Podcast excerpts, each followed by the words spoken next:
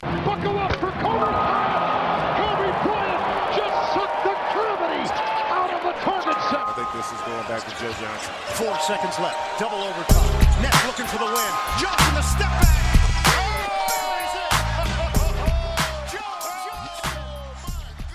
Moin und herzlich willkommen zu einer neuen Episode ins Gesicht von Staudemeyer, eurem NBA-Podcast. Mein Name ist Dirk Funk. Man hört es, glaube ich, noch so leicht. Meine Stimme ist minimal angeschlagen, weil ich immer noch so ein bisschen damit zu kämpfen habe mit den Folgen eines absolut überragenden Junggesellenabschiedswochenendes, an dem Arne Tegen natürlich nicht nur teilgenommen hat, sondern auch eigentlich hauptverantwortlich dafür war. Ja, Shoutouts natürlich impliziert wie immer, aber erstmal muss ich natürlich mit reinholen. Arne Tegen ist selbstverständlich mit dabei. Wie geht's dir, Alter? Moin Mahlzeit und Bienvenidos natürlich auch von mir. Ich glaube, bei mir hört man es auch. Ich bin auch immer noch angeschlagen. Also müssen wir gleich mal ein bisschen, bisschen thematisieren, woran das liegt, ob es einfach schlicht unser Alter ist, unser fortgeschrittenes Alter, dass man so eine Geschichte nicht mehr so richtig gut verkraftet. Ich freue mich erstmal, dass ich so leicht heiser bin. Haben wir, glaube ich, auch schon mal drüber gesprochen. Ich bin absoluter Fan von Heiserkeit. Ist so perfekt immer für einen Podcast. Ja, ja ist schön. Für einen Podcast ist wirklich sensationell. Also ist wahrscheinlich hören wir uns Ich habe auch an, überlegt, ob ich anfange zu rauchen jetzt einfach. Wirklich Kette komplett Mach einfach so. mal ruhig. Ja. Ja. Das ist Dedication. Einfach rauchen und Whisky trinken den ganzen Tag. Dann hast du da irgendwann echt die perfekte Radiostimme. Nee, sonst geht's mir gut. Also wir haben jetzt Freitagmorgen, haben echt mal uns früh aus dem Bett gequält heute, um die Episode noch rauszuknallen, weil ich ein sehr stressiges Halb Wochenende zehn. Halb zehn. Halb zehn anfangen. Also ich bin um sieben aufgestanden. Ich weiß nicht, wann du aufgestanden bist, aber sieben ist auf dem Freitag für mich, für mich Student, äh, ist das schon, schon eine mittelschwere Katastrophe. Aber mir geht's gut. Ich freue mich auf äh, die Ausgabe, ich freue mich auf ein intensives Wochenende und ja, kann nicht klagen, ey. Ja, was haben wir heute vor? Es wird wieder ein schöner Mischmasch, so wie es in der Offseason nicht macht. Es geht wieder los. Also, wir haben auf jeden Fall, so wie wir es angekündigt haben, in der Offseason, werden wir heute einen schönen Mix haben zwischen NBA-Content, wobei es ja nicht allzu viel gibt. Wir werden so eine leicht abgewandelte Rubrik spielen. Ich habe was für Arne vorbereitet. Oha. So eine kleine Speed-Round, Rapid Reaction over Unders werden wir gleich noch durchspielen. Ansonsten gucken wir mal, lassen wir uns ein kleines bisschen treiben. Werden gleich mal ein bisschen erzählen, was dann am letzten Wochenende eingeht und dann werden wir natürlich auch noch leider auf eine leicht, sagen wir mal, traurige Geschichte eingehen müssen, die uns auf jeden Fall auch in gewisser Weise betrifft und viele von euch sicher auch. Aber ich würde mal sagen, fangen wir erstmal ein bisschen mit dem Schönen an und illustrieren auch nur mal so ganz kurz, was an dem Wochenende passiert ist, damit die Leute hier unsere, unsere leicht raspigen, rostigen Stimmen hier so ein bisschen nachvollziehen können. Ja, ich glaube, man muss jetzt sehr vorsichtig sein, was man davon an die Öffentlichkeit und nach außen tragen kann. Aber die, ja, die Grundidee war im Prinzip den guten Funk oder dem guten Funk das zu geben, was er am liebsten hat. Sprich ein bisschen Bewegung, also Sport in irgendeiner Art und Weise, Sonne, wenn möglich, draußen sein und eine ganze Menge zu trinken. Und das hat zum Glück, glaube ich, relativ Das gut sind die großen drei tatsächlich. Es sind die großen drei, tatsächlich. Sonne, Bier und Bewegung. Das ist wirklich für bei dir denkbar simpel, aber ist schön. Also es macht es etwas leichter, dir eine Freude zu bereiten. Sind dann ins, ins wunderschöne Holland gefahren. Ich habe echt vergessen, wie dieser Ort hieß. Irgend das Veluwenmeer oder so, keine Ahnung. Irgendwie 50 Kilometer in der Nähe von Amsterdam haben wir uns in so ein kleines Surfcamp, wenn man so will, eingeklinkt. An, ja, an so einem Ausläufer der Nordsee, glaube ich, wenn ich das richtig verstanden habe und haben uns da ein bummeliges Wochenende in so einer Hütte gegeben mit Beachvolleyball, mit Beachbasketball, tatsächlich underrated. Also das hat großen, großen Spaß gemacht, müssen wir gleich auch nochmal drüber reden. Waren eine Runde Boot fahren, haben das ein oder andere Kaltgetränk gehabt, haben eine Vergrillung vorgenommen, haben auf dem Deich lustige Dinge gemacht, die glaube ich für hier nicht so nicht so hundertprozentig kompatibel sind und haben einfach eine sensationelle Runde von ungefähr neun Leuten genossen wo jeder jeden mochte und das ist echt mein, mein größter Takeaway vom Wochenende. Sensationell. Also das findet man selten, eine Runde, wo du neun Leute völlig querbeet zusammenwürfelst, verschiedene Altersgruppen, kennen sich teilweise untereinander, teilweise nicht. Es gab welche, die kamen so als völlige unbekannte Außenseiter in Anführungsstrichen dazu. Es gab welche, die kannten fast jeden. Und das war eine, eine epische Mischung, hat sensationell zusammengepasst. Ich mag jeden, der dabei war. Ich glaube, jeder mag jeden, der dabei war. Es war die ganz große Harmonie und für mich auch ein sensationelles Wochenende.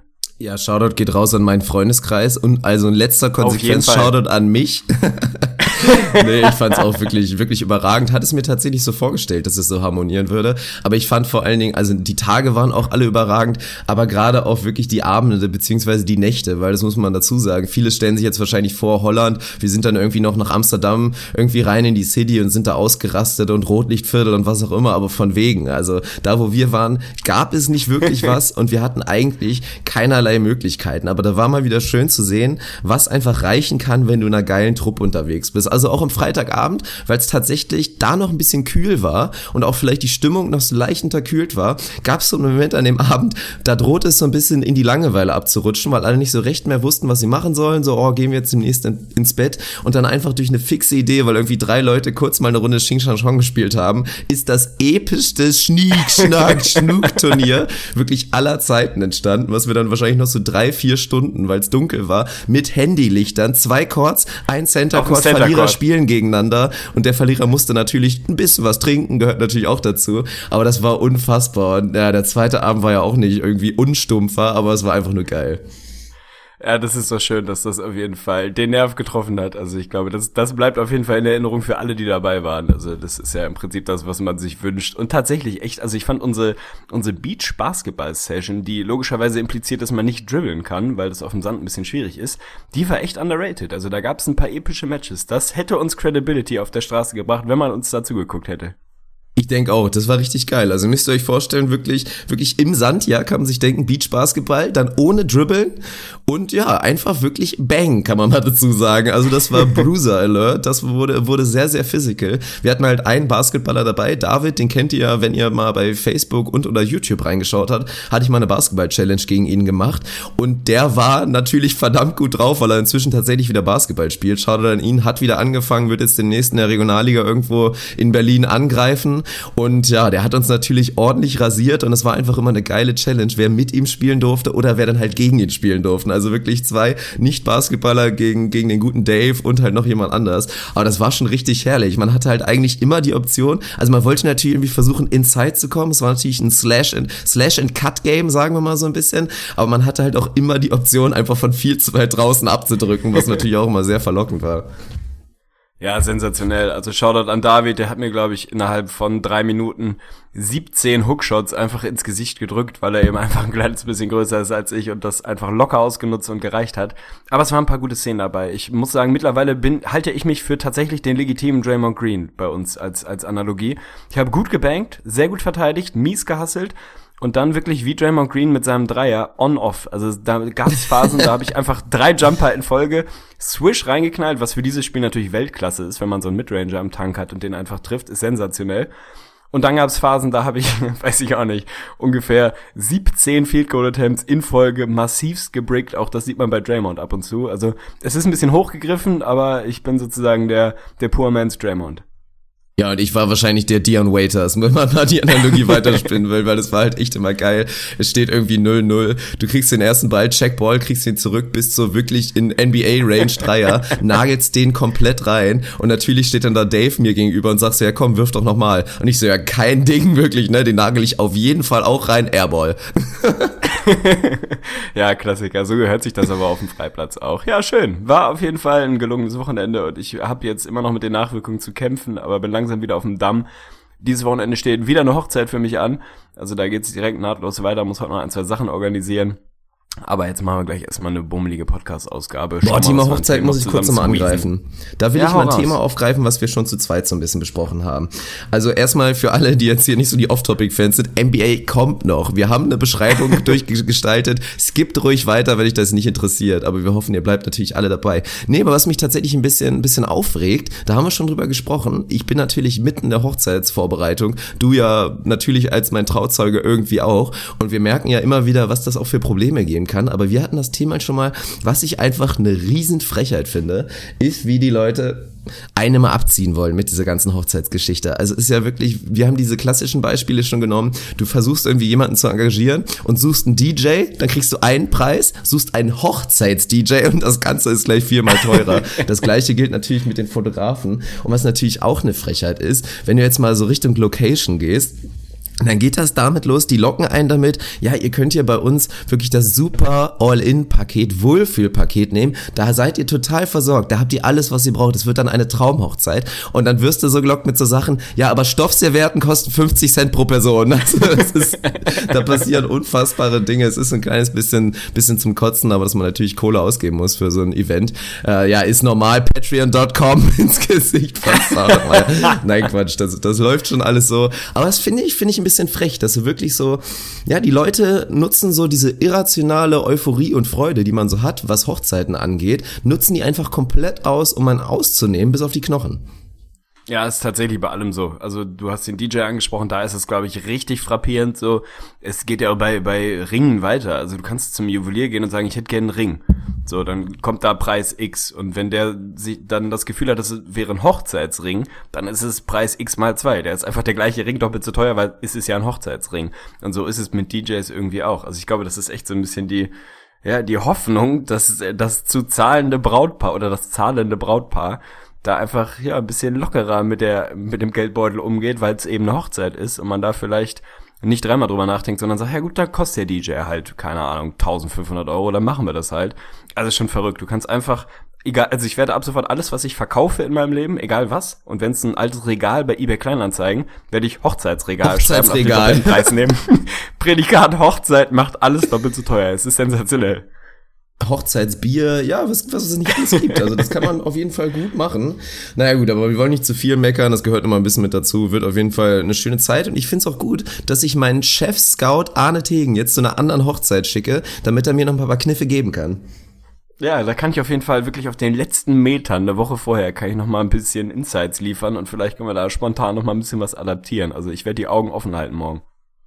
Ja, gut, okay, jetzt haben wir elf Minuten auf Topic hinter uns, dann springen wir doch mal so ganz langsam zur NBA und natürlich überwiegt noch so ein bisschen die Thematik Free Agency, aber ich finde es auch wirklich erstaunlich, wie schnell das wirklich abgekühlt ist. Also nicht nur der Markt, wie schnell auch wirklich die Kohle abgekühlt ist für viele Free Agent oder für die wenigen hochkarätigen Free Agents, die es noch gibt. So Nerlens Noel ist ja auch noch auf dem Markt. Wir warten natürlich auch noch im Zuge der Free Agency auf die Entscheidung von Carmelo Anthony. Geht er jetzt endlich zu den Houston Rockets oder will er uns noch ein bisschen länger nerven? Aber ich würde sagen, da haken wir doch mal erstmal ein Thema Carmelo Anthony. Das haben wir noch gar nicht so richtig besprochen. Da liegt ja jetzt immer wieder, er will unbedingt zu den Houston Rockets. Die New York Knicks wollen auch unbedingt, dass er weg ist. Aber das Problem ist natürlich, da haben wir auch schon drüber gesprochen, die Rockets haben einfach nicht allzu viel zu bieten. Also natürlich spricht man da über ganz verrückte Three-Team, Four-Team-Deals, dass man irgendwie Ryan Anderson irgendwohin ablehnt und dann durch so einen, durch diesen Vier-Team-Faktor das irgendwie kompensieren kann, dass man eigentlich nur viel, nicht so viel zu geben hat. Jetzt kam auch noch raus, dass Carmelo bereit ist, seine, seinen 8 Million Trade Kicker auch noch zu waven. Wirklich, dass die Rockets das Problem auch nicht haben. Also er will unbedingt hin. Frage Nummer eins, du rechnest genau wie ich eigentlich so hundertprozentig, dass er da hingeht?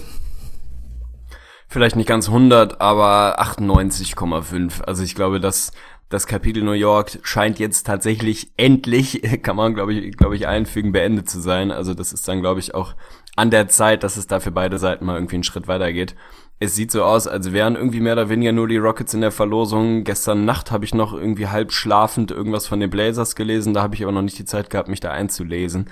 Also ich rechne damit, dass es die Rockets werden und dann ist das Paket eben genau die spannende Frage. Also es wird kaum anders funktionieren, als irgendein Team zu finden, wo du Ryan Anderson unterbringen kannst. Ich will jetzt nicht abladen sagen, aber da musst du wahrscheinlich irgendwie kreativ werden. Das versuchen sie jetzt schon seit ein paar Tagen oder seit mittlerweile wahrscheinlich schon zwei Wochen und bisher nicht so wahnsinnig erfolgreich. Also ich habe noch nicht so richtig die Vorstellung, wie das Paket dann am Ende des Tages wirklich aussehen soll. Die Assets, die die Rockets irgendwie reinwerfen können, sind eben nicht so nicht so wahnsinnig viel vielzahlig, viel vielzahlig. Es sind nicht so viele Assets, die die Rockets da reinwerfen können.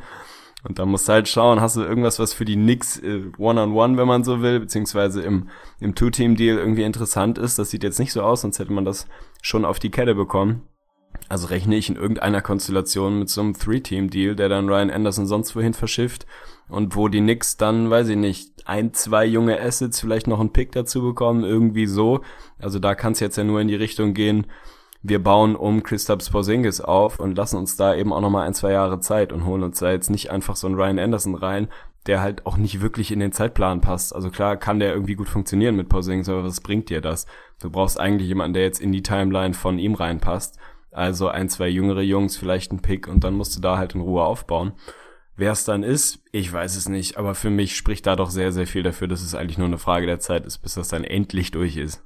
Denke ich auch. Also was Ryan Anderson bei New York angeht, stört mich jetzt eigentlich gar nicht so sehr. Ich meine, Anderson ist ja im Prinzip auch ein, der, ein Typ, der schon viele Jahre bei schwindeligen Teams verbracht hat und der kann da schon mitlaufen. Ist, glaube ich, ein, ein, guter Guy, den du dir für, fürs Lockerroom reinholen kannst und das ist keiner, der stört und das ist auch keiner, der sportlich irgendwas von Porzingis, glaube ich, wegnimmt. Aber wenn wir dann zu New York auch nochmal wirklich intrinsisch kommen, dann müssen wir da sagen, ist das natürlich unbedingt notwendig, dass Mello jetzt einfach weg ist. Erstmal müssen wir jetzt endlich sehen, Kristaps Porzingis unleashed und da müssen wir, glaube ich, auch nochmal kurz drüber sprechen, was das eigentlich wirklich bedeuten könnte, weil es ist tatsächlich so ein kleines bisschen under the radar. Wir haben letztens bei der Autofahrt nach Köln auch wieder so ein, so ein schönes Autospiel gemacht, immer mit so Statistiken, wem zuerst keiner einfällt. Und da ist uns auch nochmal aufgefallen, dass ist wirklich so leicht under the radar auch letzte Saison eine, eine brettstarke Saison gespielt hat eigentlich. Jo. Also wenn man sich jetzt nochmal vorstellt, dass du wirklich diesen Mellow-Faktor einfach mal komplett wegrechnest und er einfach die allererste Option ist in der Offense, könnte das wirklich eine absolut Breakout-Monster-Saison werden von ihm. Und natürlich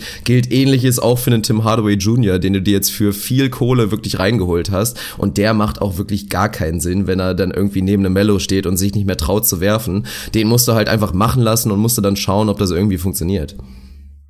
Ja, über Tim Hardaway haben wir, glaube ich, schon gesprochen. Da bin ich nach wie vor absolut kein Freund von diesem Move und von diesem Deal, aber das steht, glaube ich, auf einem anderen Blatt. Ansonsten natürlich, also Porzingis ist jemand, der der geliefert hat, mehr als ich es im Kopf hatte. Also ich glaube, wir hatten da irgendwie so eine Rubrik gespielt, was, was äh, Topscorer bestimmter Teams angeht und ich hatte ihn irgendwie so bei 15, 16 Punkten gesehen im letzten Jahr und es waren dann eher 18,5 oder so ähnlich. Also Sneaky echt eine stabile Saison gespielt und das mit einem Point Guard, der es nicht wirklich geschafft hat, ihn vernünftig einzusetzen. Also die ja, die Derrick Rose, Christoph Porzingis Dynamik hat nie so richtig funktioniert. Mello ist jetzt auch nicht der, der übertriebenste Playmaker. Das hat, haben, glaube ich, die letzten Jahre auch gezeigt, auch wenn es theoretisch irgendwie kann. Also ich freue mich auf Porzingis in einer, in einer größeren Rolle, in einer zentraleren Rolle und einfach auf, auf die Knicks, die jetzt mal ganz klar sich committen. Christoph Porzingis ist unsere Zukunft, um den rum wird aufgebaut und nicht dieses halbgare, wir versuchen die Prime in Anführungsstrichen von Mello noch irgendwie so lange rauszusneaken, dass wir die beiden zusammen irgendwie als Duo zum Funktionieren bringen können, das, das klappt halt nicht. Also jetzt sind sie committed, hoffe ich, wenn Mello denn dann wirklich geht. Und dann musst du halt hoffen, dass Frank in der Lage ist, da wirklich einen, ja, einen guten Job zu machen, Porzingis da zu finden, wo er, wo er gefährlich ist. Muss man mal schauen. Also das wird, wird schon noch ein Momentchen dauern, bis, bis man da wirklich Großes erwarten kann. Ich hoffe, dass dieses Duo irgendwie funktioniert und dann für die Knicks so langsam, aber sicher in eine vernünftige Richtung geht. Ich glaube, das ist einfach, da haben wir immer wieder drüber gesprochen, dieses Kapitel muss jetzt einfach mal beendet werden. Also manchmal ist es halt, ne, Sprichwort Bingo und so, lieber ein Ende mit Schrecken als ein Schrecken ohne Ende. Also das Ding muss jetzt einfach mal beendet werden und für beide Seiten in eine neue Richtung gehen. Das ist, glaube ich, das, was, was Mello braucht, das, was die Knicks brauchen und das, was sich jeder leidlich objektive NBA-Fan wünscht, dass dieses Buch jetzt einfach mal zugeklappt wird und es irgendwo anders weitergehen kann. Ja, da kann man nur drauf hoffen, weil wie schlimm es aktuell noch um die Knicks steht, hat er jetzt auch noch ein weiteres News Leak so ein kleines bisschen bestätigt. Viele haben ja jetzt schon den Vergleich gebracht und durch die ersten Eindrücke von einem Dennis Schmitz Junior natürlich zu den Knicks geguckt und gesagt, ja, das war ein Riesenfehler. Wie konnten die denn nicht, nicht draften? Ne? Und jetzt ist rausgekommen, dass Dennis Schmitz da scheinbar so ein bisschen selber eine Agenda verfolgt hat, dass eben die Knicks ihn auf keinen Fall draften werden. Hat scheinbar dafür gesorgt, dass seine Medical Records nicht zu den Knicks kommen, dass sie wirklich so wenig Informationen wie möglich über ihn haben, dass sie das abschreckt, dass er da nicht gepickt wird. Und das finde ich schon eine ziemliche heftige Nummer, dass wirklich ein, ein junger Spieler mit viel Talent zu einer Franchise guckt wie den New York Knicks und sieht, okay, die sind auf der Eins blank. Ich kann mich da wirklich als Franchise Point Guard entwickeln. Ich habe den Garden im Hintergrund, ich habe New York im Hintergrund und dass der dann da wirklich das forciert, mehr oder weniger, dass die Knicks ihn nicht draften. Also das ist schon super heftig. Ja, ist absolut verrückt. Also da sieht man eben, was, was eine katastrophale Außendarstellung über mittlerweile ein, zwei Jahre dann eben auswirken kann. Also das ist schon absolut verrückt. Rein sportlich müsste man ja sagen, das wäre für ihn absolut perfekt. Du bist im Garden. Das ist eine, einer der größeren Franchises dieser Liga. Eine der, ich will jetzt nicht sagen traditionsreichsten, aber der, der am besten gecovertsten, mit am meisten Spotlight versehenen. Dann hättest du potenziellen Porzingis die nächsten Jahre mit an Bord und kannst dich da voll austoben und irgendwie versuchen, die Knicks wieder zu einer erfolgreichen Franchise zu machen. Dass du das nicht willst und da tatsächlich irgendwie so sneaky dafür sorgst, dass die Wahrscheinlichkeit, dass sie dich picken, relativ gering ist, das ist schon heftig. Also das muss einem schon Sorgen machen. Ich glaube, das haben sie sich ein Stückchen auch einfach selbst zuzuschreiben und in Anführungsstrichen verdient. Die haben einfach keinen guten Job gemacht die letzten Jahre, das haben wir immer wieder thematisiert. Aber das ist schon, das ist schon hart. Also das ist schon eine Ansage, muss man mal sagen. Wenn da wirklich so ein junger Kerl, der noch nicht eine Sekunde in der NBA auf dem Parkett gestanden hat, da eine theoretisch auf dem Papier erstmal ganz schöne Situation wie die Knicks versucht zu vermeiden, weil er sich da einfach nicht nicht sicher ist, dass es in die richtige Richtung geht. Also das hat ein bisschen, es ist ein bisschen HSV-esk, wenn man das mal so zusammenfassen will. Oh Mann, naja gut. Die Dallas Mavericks freuen sich auf jeden Fall und da sind wir, glaube ich, auch noch mal kurz bei dem nächsten Thema, was ich aufgreifen will. Wir springen heute auf jeden Fall wild hin und her. Aber ich weiß gar nicht, mit gut. wem ich die Diskussion letztens hatte, aber das kam auch noch mal kurz auf. Also wenn du dir jetzt wirklich vorstellst, Dennis Schmitz Junior unleashed und der Junge hat wirklich eine Impact Rookie Season, was für einen Point Guard ja eigentlich mehr oder weniger unmöglich ist, was extrem selten ist. Aber stellen wir uns das einfach mal vor. Dann gehen die Dallas Mavericks, auf die wir uns ja wirklich alle freuen, glaube ich, in der nächsten Saison, mit der hoffentlich nicht letzten Saison von Dirk Nowitzki Nowitzki, dann gehen die mit einem Starting Lineup in die Saison. Das ist ein wirklich promising Rookie mit Dennis Schmitz Jr., dann steht dann Wesley Matthews, dann steht dann Harrison Barnes, dann steht da immer noch ein Dirk Nowitzki und dann hoffentlich auch Nerlens Noel, wenn der Deal dann irgendwann ist. Die sind nicht so schlecht, also ohne Scheiß. Tanken wird eigentlich schon wieder mehr oder weniger unmöglich sein. Also selbst die Mavs sind ein Team, die für mich eine absolute Außenseiterchance haben, die Überraschung der Saison zu sein. Also auf der Bank ist noch ein kleines bisschen was. Die sind tatsächlich nicht so schlecht, oder? Also bin ich grundsätzlich erstmal dabei. Für mich sind sie, wenn sie denn so in der Form zusammenbleiben, irgendein Team, was ja tatsächlich in einem, in einem guten Szenario auch so um Platz sieben vielleicht nicht, aber um Platz acht mitspielen kann. Also ich würde jetzt nicht einfach 23 Löckchen verteilen, dass die Pelicans nächstes Jahr oder die Blazers besser sein werden als die Mavs. Die Mavs haben einen der besten Coaches der Liga.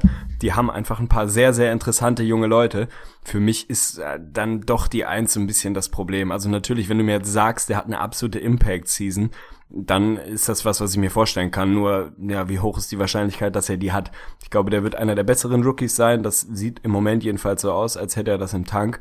Ob das dann reicht, um ein Team in dem Westen wirklich um die Playoffs mitcompeten zu lassen, das weiß ich nicht. Also lass den dann mal von Rookie War laufen das wird dann irgendwann relativ dünn auf der Position. Also da wird es dann schwierig, das noch irgendwie kompensieren zu können. Aber es ist ein interessantes Team, es ist ein junges Team, es ist ein dynamisches Team, es ist ein athletisches Team, hat einen sehr, sehr, sehr guten Trainer, einen der besten der Liga, hat mit Nowitzki immer noch einen, einen All-Time-Greatest, der immer noch, wenn er fit ist, was im Tank hat. Also das ist für mich aber eine, eine sehr, sehr schöne Mischung und echt der richtige Weg der Mavs.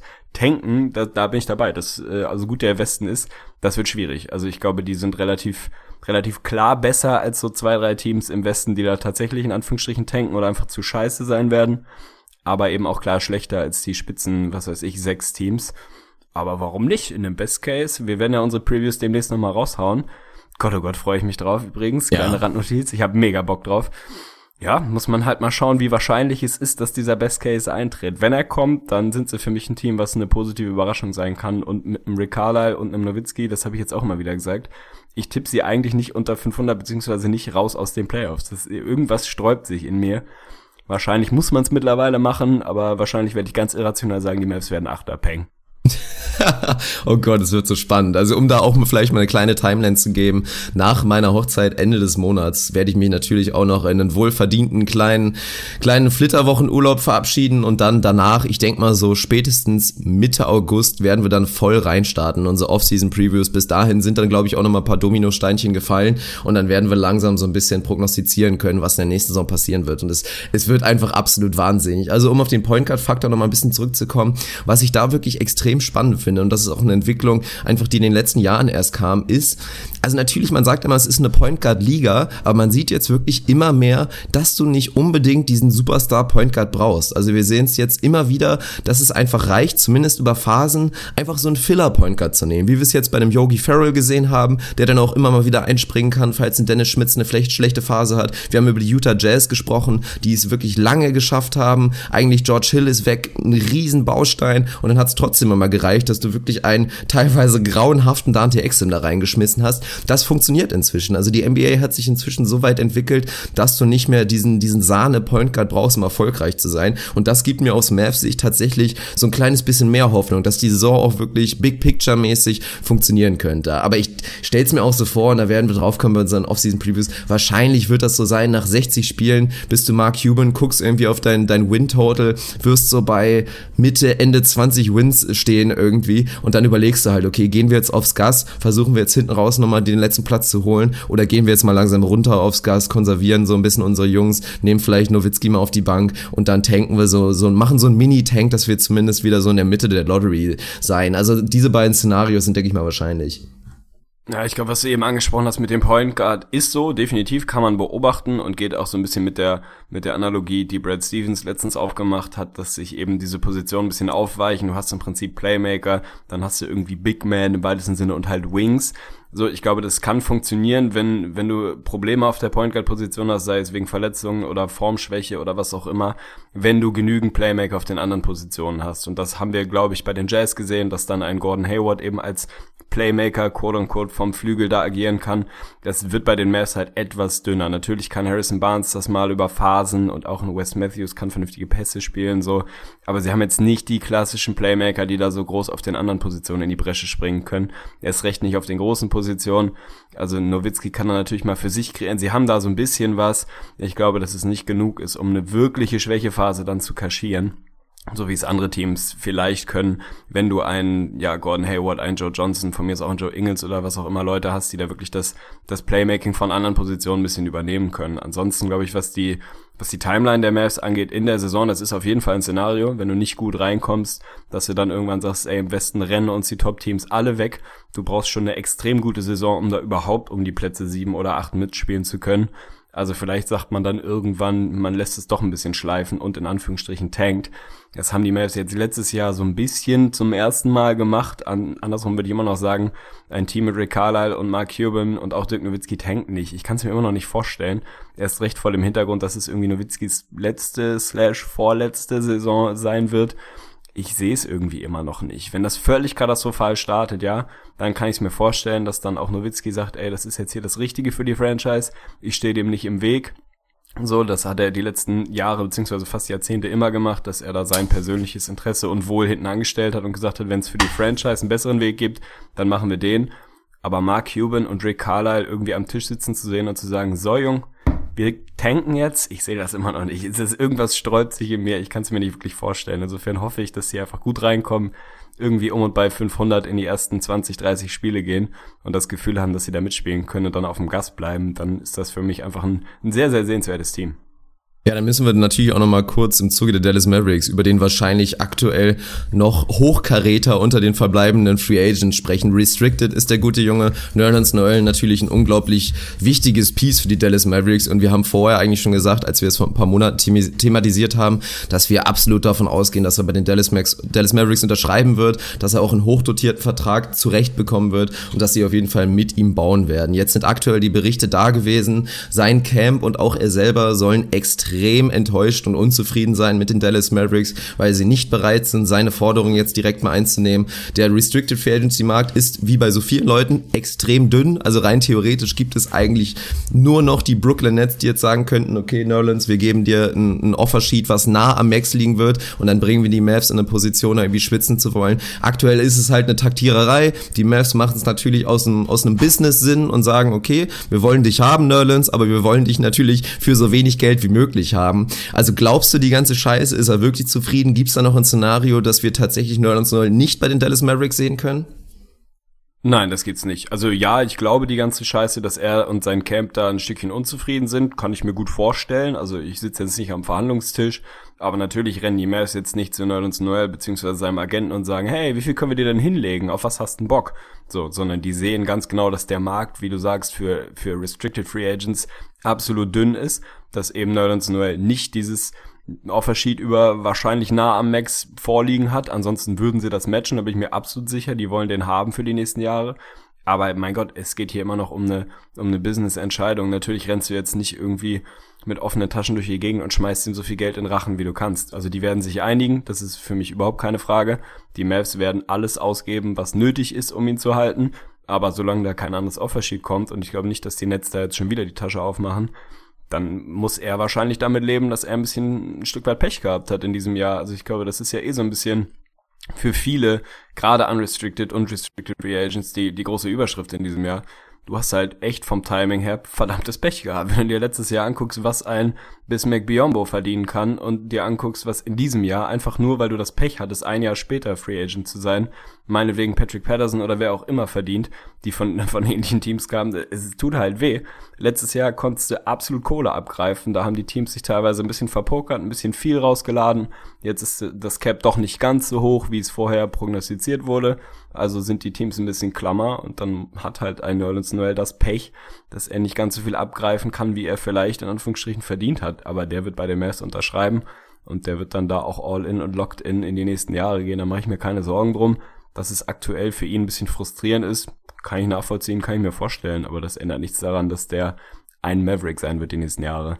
Ja, die Free Agency ist, ist, wirklich schon verrückt, was das Timing angeht. Also wir gucken zu einem Kelly Olynyk, der jetzt da seinen 50 Millionen Vertrag bekommen hat. Und für mich gibt es auch ein Szenario, dass Kelly Olynyk jetzt in der Situation ist, überhaupt Probleme zu bekommen, einen Verein zu finden. Also es ist, ist wirklich der Wahnsinn. Und auch JJ Reddick hat ja jetzt bei Uninterrupted seinen, seinen Podcast wieder neu gestartet. Ich glaube, gestern gab es die erste Episode oder lass es sogar vorgestern gewesen sein. Hat auch sehr, sehr interessante Einblicke über so die Free Agency an, an sich gegeben, dass er da auch wirklich in die Free Agency gegangen ist, fest damit gerechnet hat und natürlich auch sein, sein Wille und seine Hoffnung war, er kriegt von irgendeinem Verein wirklich nicht unbedingt jetzt einen 80 Millionen Vertrag, aber er kriegt halt die drei, vier Jahre, die ihm in seinem Alter, Anfang 30, einfach jetzt nochmal wirklich die Sicherheit geben, okay, meine Karriere ist auf jeden Fall gesettelt und wenn danach nichts mehr kommt, bin ich zufrieden. Und dann merkt er auf einmal, scheiße, die geben mir hier alle nur zwei Jahresvertrag oder so One plus One oder vielleicht eventuell nur ein. Und dann sieht er so langsam, okay, der Markt wird immer trockener. Hat, hat er selber schon davon gesprochen, dass er darüber nachgedacht hat, okay, vielleicht spiele ich nächste Saison in Barcelona, wer weiß.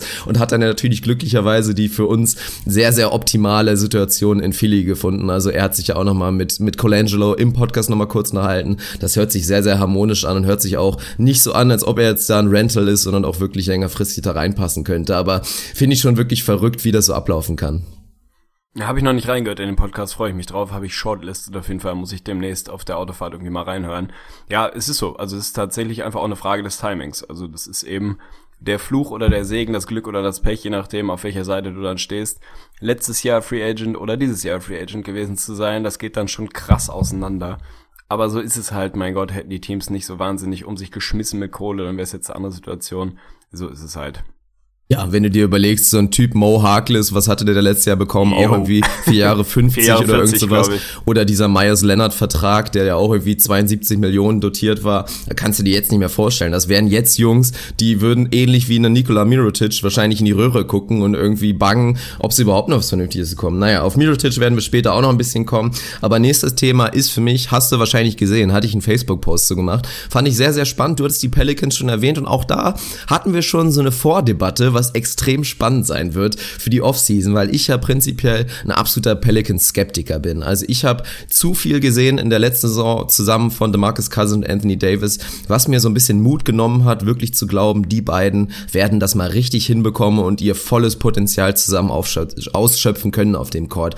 Jetzt gab es einen spannenden Move und zumindest mein Argument für dich war auch immer so ein kleines bisschen, ja gut, die haben halt die beiden, aber ansonsten ist da halt auch wirklich gar nichts. Die haben mit dem Drew Holiday für mich einen durchschnittlichen bis manchmal sogar unterdurchschnittlichen Point Guard und sonst ist da einfach gar nichts. Jetzt sehr, sehr spannend. Elvin Gentry hat sich geäußert und nachdem sie ja den absoluten Schnäppchen-Deal gemacht haben, Rajon Rondo für ein Jahr 3,3 Millionen verpflichtet und egal was man von Rondo denkt, das ist ein massiver Stil. Also zumindest nach den Eindrücken, die er auch in den Playoffs, in den zwei Spielen, muss man auch dazu sagen, im letzten Jahr gezeigt hat, aber allgemein auch in dem letzten Saisondrittel, da hat er schon einfach guten Basketball gespielt, haben sich ihn dazugeholt und das Spannende ist nicht nur, dass sie jetzt Rondo haben und der irgendwie von der Bank der Point Guard sein soll. Nein, Rajon Rondo wird zumindest Start der Saison der Point Guard der New Orleans Pelicans sein. Drew Holiday wechselt auf die Shooting Guard Position und damit haben wir schon mal ein sehr, sehr solides Vierer Konstrukt, was dann entweder, ja gut, kann aufgefüllt werden von einem Etwan Moore, gibt's natürlich auch noch ein, zwei andere Kandidaten, aber ist eine ganz spannende, ganz spannende Starting Lineup und ich will von dir natürlich wissen,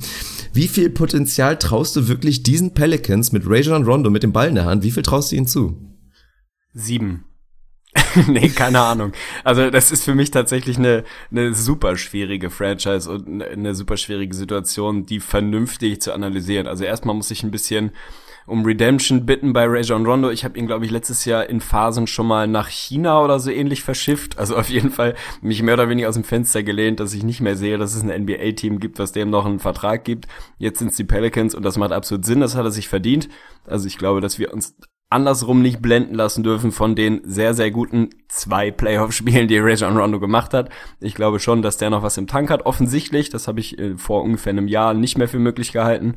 Ob dann die Pelicans die richtige Situation sind mit einem DeMarcus Cousins, der jetzt auch nicht der allereinfachste ist, muss man sich da mal anschauen, rein sportlich Also finanziell absoluter Stil, keine Frage, absolut low risk, high reward move. Wenn es nicht funktioniert, dann funktioniert es halt nicht. Die 3,3 Millionen sind lächerlich.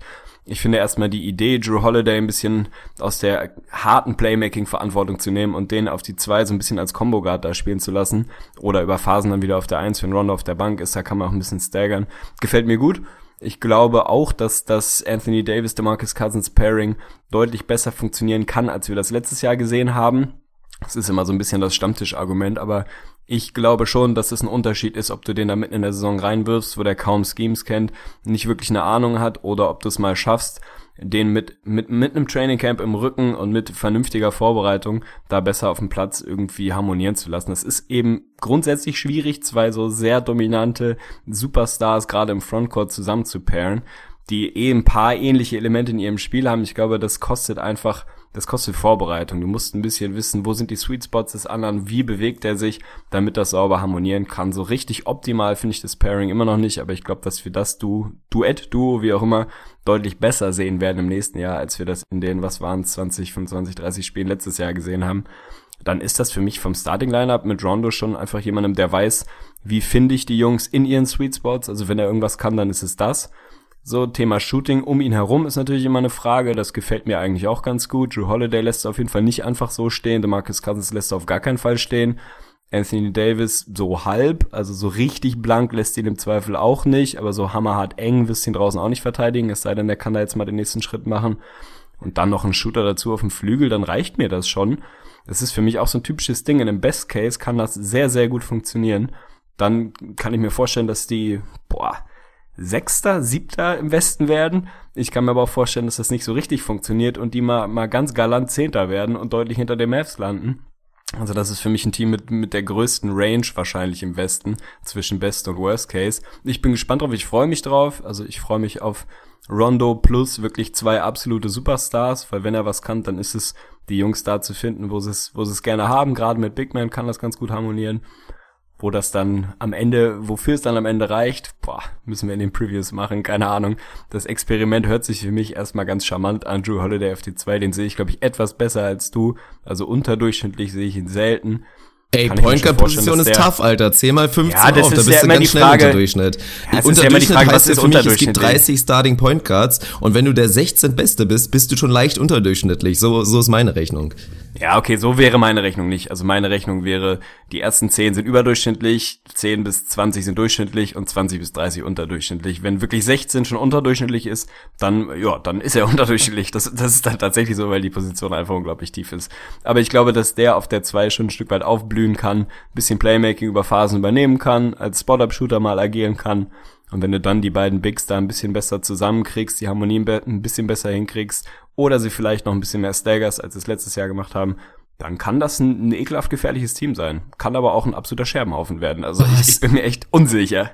Es ist so schwierig. Also wenn die eine Bank hätten, dann würde ich dem Braten, glaube ich, tatsächlich Ja, ist trauen. halt also so gehe ich noch viel, mit viel Skepsis da rein. Also du hast den Luxus schon angesprochen, was die Pelicans halt machen müssen und denke ich mal auch machen werden. Du kannst halt die Minuten von Cousins und von Davis so staggern und auch von Rondo und Holiday, dass immer irgendwie zwei davon auf dem Court sind. Und das ist natürlich prinzipiell schon mal ein super Luxus, den viele andere Teams nicht haben. Aber trotzdem müssen die anderen drumherum noch funktionieren. Und dann, ja, steht und fällt einfach alles mit der Defense für mich. Also offensiv für mich ein super interessantes Team und die werden auch in der Lage sein, viele Punkte zu scoren. Aber da müssen wirklich alle committed sein, Defense zu spielen. Da gucke ich natürlich zuallererst zu einem Rondo, zu einem Cousins, die da wirklich viel, glaube ich, schon alleine durch Mindset kitten können, was sie bisher oder zumindest in den letzten Jahren nicht geliefert haben. Und Anthony Davis muss wirklich den Schritt nach vorne machen, dass er tatsächlich mal ein Defensive Player of the Year Kandidat ist. Und dann reden wir wirklich von einem interessanten Team, weil an sich finde ich auch wirklich den Move Joe Holiday auf die, auf die Off-Guard-Position zu stellen, wirklich überragend, sehr, sehr passend. Also nimmt so ein bisschen die Verantwortung von ihm weg. Ich finde auch, dass wir gerade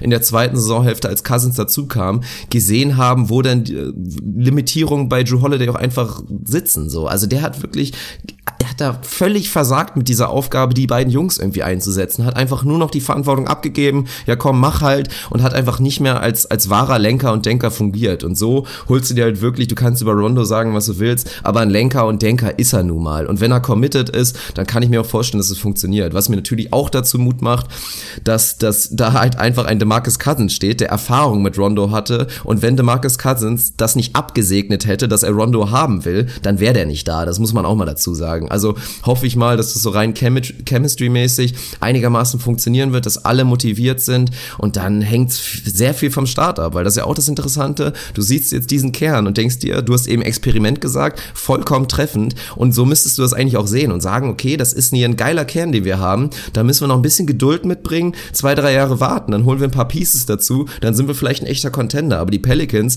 sind wahrscheinlich die Franchise, die mit der wenigsten Geduld einfach in die Saison gehen, weil Spieler ungeduldig sind. Anthony Davis will langsam gewinnen, ein Cousins ist kurz davor, wieder Free Agent zu werden. Das sind alles Baustellen. Dann hast du einen Elvin Gentry, der sich nicht mit Ruhm bekleckert hat in seiner ersten Saison. Auch der ist, denke ich mal, ein Kandidat für äh, gefeuerte Trainer. Ist er, glaube ich, shortlisted. Also das ist eine, eine ganz brisante Situation und könnte auch in einer absoluten Katastrophe enden, dass du irgendwie einen deiner Superstars traden musst, dass der Trainer rausfliegt. Also es ist wieder so, es hört sich scheiße an, aber es ranged halt zu komplett Überraschung und wirklich voll in die Playoffs oder eine absolute Vollkatastrophe und die Franchise bricht auseinander. Ja, absolut, aber das macht es dann auch so spannend, sich damit im Vorfeld mal zu beschäftigen und zu gucken, in welche Richtung schwingt das Pegel, denn Pe das Pegel, geil, siehst du, ich bin noch voll im Wochenende. Ich wollte das Pendel sagen und ich bin bei das Pegel angekommen. Gefällt du mir hast sehr schon wieder. Bier getrunken. In welche Richtung so. schwingt's? Ja, 9.30 Uhr, freitags trinke ich immer einen Pilz, einfach zum Wachwerden. Nein, auf gar keinen Fall. Aber das ist natürlich die, die spannende Frage, in welche Richtung schlägt's dann tatsächlich aus? Ist es näher am Best Case, näher am Worst Case Szenario? Und ich bin absolut bei dir. Die Pelicans sind eines der interessanteren Teams, was so ja, Mid-Season-Moves oder wie auch immer man es nennen will, angeht. Also wenn das da nicht gut, nicht gut angeht und sie da wirklich auf Kurs sind, die Playoffs mal wieder klar zu verpassen, dann wird's da sehr, sehr unruhig werden. Dann ist natürlich irgendwie ein Anthony Davis Trade auf dem Tisch, dann ist natürlich auch ein DeMarcus Cousins Trade auf dem Tisch. Dann werden die Celtics wieder aus dem Loch kommen und sagen, ey, wir haben hier noch so ein, zwei Jungs, die wir loswerden wollen. Also das ist definitiv so ein, so ein Hot Take, den man im Auge haben sollte, wenn es da gar nicht gut läuft dann ist es sehr, sehr unwahrscheinlich für mich, dass wir das Team am Ende der Saison noch so sehen, wie es jetzt wie es jetzt in die Saison gehen wird. Aber das werden wir dann im, im Saisonverlauf irgendwie mal schauen. Ich würde gerne die Rubrik einschieben, wenn, wenn du nichts dagegen hast. hast Machen Bock? wir noch ein kurzes letztes Thema, weil das müssen wir Ah, rein, um das irgendwie rund zu machen. Wir haben dieses Mellow-Thema so angeteasert und viele werden sich fragen, ja, jetzt redet doch endlich mal über diese potenzielle Rocket-Situation. Also das müssen wir jetzt noch kurz machen. Wirklich Outlook. Wie gut können die Rockets denn eigentlich sein, wenn tatsächlich Carmelo Anthony da bald auf dem Court steht und sie in Anführungsstrichen nur Ryan Anderson abgeben müssen? Ich dachte, das hätten wir in einem, in einem vorherigen Podcast schon mal gemacht. Falls ja, doppelt sich das Haben ein wir? bisschen. Ich Oh dachte, Gott, das Wochenende ich hat alles erased, sicher. ey. Es ist, es ist möglich. Falls ja, machen wir es jetzt einfach nochmal, zumindest in Kurzform. Ganz kurz, komm, zwei Minuten. Zwei Minuten. Wenn du mich fragst, wie gut die sein können, dann würde ich sagen, ist die Antwort sehr gut. So, wofür sehr gut dann reicht, ist die nächste Frage. Also, wir haben über, über Mello in der richtigen Situation immer wieder gesprochen, was der noch im Tank hat. Du führst immer Team oder regelmäßig Team USA an, wo er sehr, sehr, sehr gut funktioniert. Natürlich gegen etwas schwächere Competition, aber wo er einfach nicht mehr dieses absolut Number One Option, der Superstar im Team, äh, ja, Mantra über sich hängen hat, sondern die bei den Rockets dann im Zweifel dritte Option wäre. Und das ist natürlich was, wenn du mir sagst, Carmelo Anthony ist deine dritte Scoring-Option, ja, bitte nehme ich mit Kusshand. Also, dass der Kerl immer noch Basketball spielen kann, immer noch äh, ja ein Bucket bringen kann, wenn er denn muss, das ist ja absolut keine oder sollte zumindest absolut keine Frage sein. So kritisch wir mit ihm und den Knicks in den letzten Jahren immer wieder sind, der hat noch sehr sehr guten, sehr kompetitiven Basketball im Tank. Wenn man ihn so ein bisschen auf Social Media verfolgt, macht das zumindest den Anschein, als würde er knüppelhart in der Offseason arbeiten. Man sieht andauernd Videos, wo er mitten in der Nacht irgendwie auf dem Court oder in der Halle ist und an seinem Game arbeitet. Kann auch alles mehr oder weniger irgendwie fake sein, aber es sieht schon so aus, als hätte der definitiv noch Bock dann traue ich den Rockets viel zu. Und was viel, dann ist es die Frage. Ich finde, mit Luke Amute haben sie noch ein sneaky under the radar, sehr gutes Signing gemacht. Auch für ein Jahr und, weiß ich nicht, ein paar Kröten irgendwie da, da untergekommen vor ein paar Tagen. Der gerade defensiv extrem helfen kann. Wenn du nur in Anführungsstrichen Ryan Anderson abgeben musst, dafür irgendwie ein Mellow da reinwirfst, dann sind sie ein verdammt gutes Team. Für mich nach wie vor eine ganz klare Stufe unter den Warriors aber dann vermutlich relativ klar das zweitbeste Team im Westen für mich. Also dann würde ich die auch in einem potenziellen Matchup gegen die Spurs wahrscheinlich vorne sehen, auch wenn die auch ein bisschen nachgebessert haben mit Rudy Gay. Ich glaube noch an Mello in der richtigen Situation. Ich glaube nicht, dass es dich irgendwie signifikant dichter an, äh, an die Warriors ranbringt. Dafür äh, ja, sind die für mich einfach zu klar besser immer noch. Aber es würde dich für mich zumindest einen Schritt besser machen und ist ein Move, den, den ich machen würde, definitiv. Also das ist, glaube ich, keine Frage, dass das funktionieren kann. Und wenn ich mir vorstelle, dass du mit diesen drei als deinen besten drei Jungs plus einem Eric Gordon plus dem Rest, den sie da an, an ergänzenden Pieces, einem Clint Capella und Co. da noch haben, dann ist das schon, ist das schon ein verdammt ekelhaftes Team. Ja, ich erinnere mich langsam. Wir haben, glaube ich, wirklich schon so ein bisschen drüber gesprochen. Also bin ich auch der Meinung. Regular Season ich müssen hoffe, wir gar ich nicht drüber sprechen. Gesagt. Wie bitte? Ich hoffe, ich habe damals das Gleiche gesagt und nicht was völlig anderes. Mello ist durch, habe ich wahrscheinlich damals gesagt. Kann gar nichts, bringt nichts mehr. Ja, ich habe das Gefühl, du hast, du hast meinen Mellow-Take so ein kleines bisschen übernommen, aber Oh, ich habe dich wahrscheinlich auch Geil. einfach überzeugt, weil es auch tatsächlich so sein könnte. Also ich kann es mir gut vorstellen, nochmal kurz zu Mellow. Also ich will jetzt nicht irgendwie dementieren, dass er ein harter Arbeiter ist. Ich glaube, dass er wirklich so skill-wise sehr hart trainiert. Aber was ich finde, wo er immer so ein kleiner Blender ist, er ist gerne jemand, der auf Social Media seine Workouts immer präsentiert, Ja, ja, wie er dann meinte ich, irgendwie ja. im Gym ist. Und das glaube ich ihm wirklich gar nicht. Also jemand, der das immer postet, ich habe den Typ noch nicht einmal in Form gesehen. Also das muss man natürlich in Klammern setzen. Klar, für normallos hat er einen Körper, den würden viele so absegnen oder sich wünschen. Aber wenn wir jetzt mal von NBA-Elite-Status nehmen, dann läuft der Typ halt mit locker 6, 7 Prozent zu viel Körperfett aus und war, glaube ich, auch nie topfit. Er war ja auch nie so der Hüpfer und das sagt er ja auch, glaube ich, immer selber. Ich bin nicht der athletischste, aber er könnte da definitiv mehr machen und dazu war er, glaube ich, echt nie bereit, was ihn vielleicht auch immer so ein kleines bisschen davon abgehalten hat, dieses nächste Level zu nehmen. Aber klar, Regular Season interessiert mich bei den Rockets, wie gesagt, gar nicht, aber es wird halt interessant bei den Playoffs zu sehen und da werden wir halt dann so viele neue Dimensionen von diesen Rockets sehen, die dann diesen aggressiven D'Antoni Seven-Man-Rotation, eventuell sehen wir dann nur noch eine, eine Sechs-Man-Rotation, ohne Scheiß, aber du kannst halt die Minuten mit diesen ganzen Waffen halt unfassbar gut staggern, dass das einfach gut funktionieren will. Also hat für mich Conference Finals Potenzial und dann müssen wir mal schauen, ob sie die Warriors tatsächlich ärgern können. Ah, wer weiß. Ja, das würde ich so, würde ich so absegnen und unterschreiben. Ja, dann kommen wir jetzt zu deiner gewünschten Rubrik und schlechte Nachricht Richtig. schon mal. Ich kann keinen Einspieler liefern. Also wir werden jetzt eine Form von unserer Rubrik, die wir bisher erst einmal hatten, One, Two, Skip to my Lou, Skr, Skr, werden wir jetzt spielen, wo das Prinzip eigentlich relativ einfach war. Ich habe dir eine Frage gestellt, du hast drei Antwortmöglichkeiten. Das war mal so ein nicht ganz so kreativer Moment von mir. Aber heute ist das eine besondere Edition, weil es kein nicht um tatsächliches Wissen geht.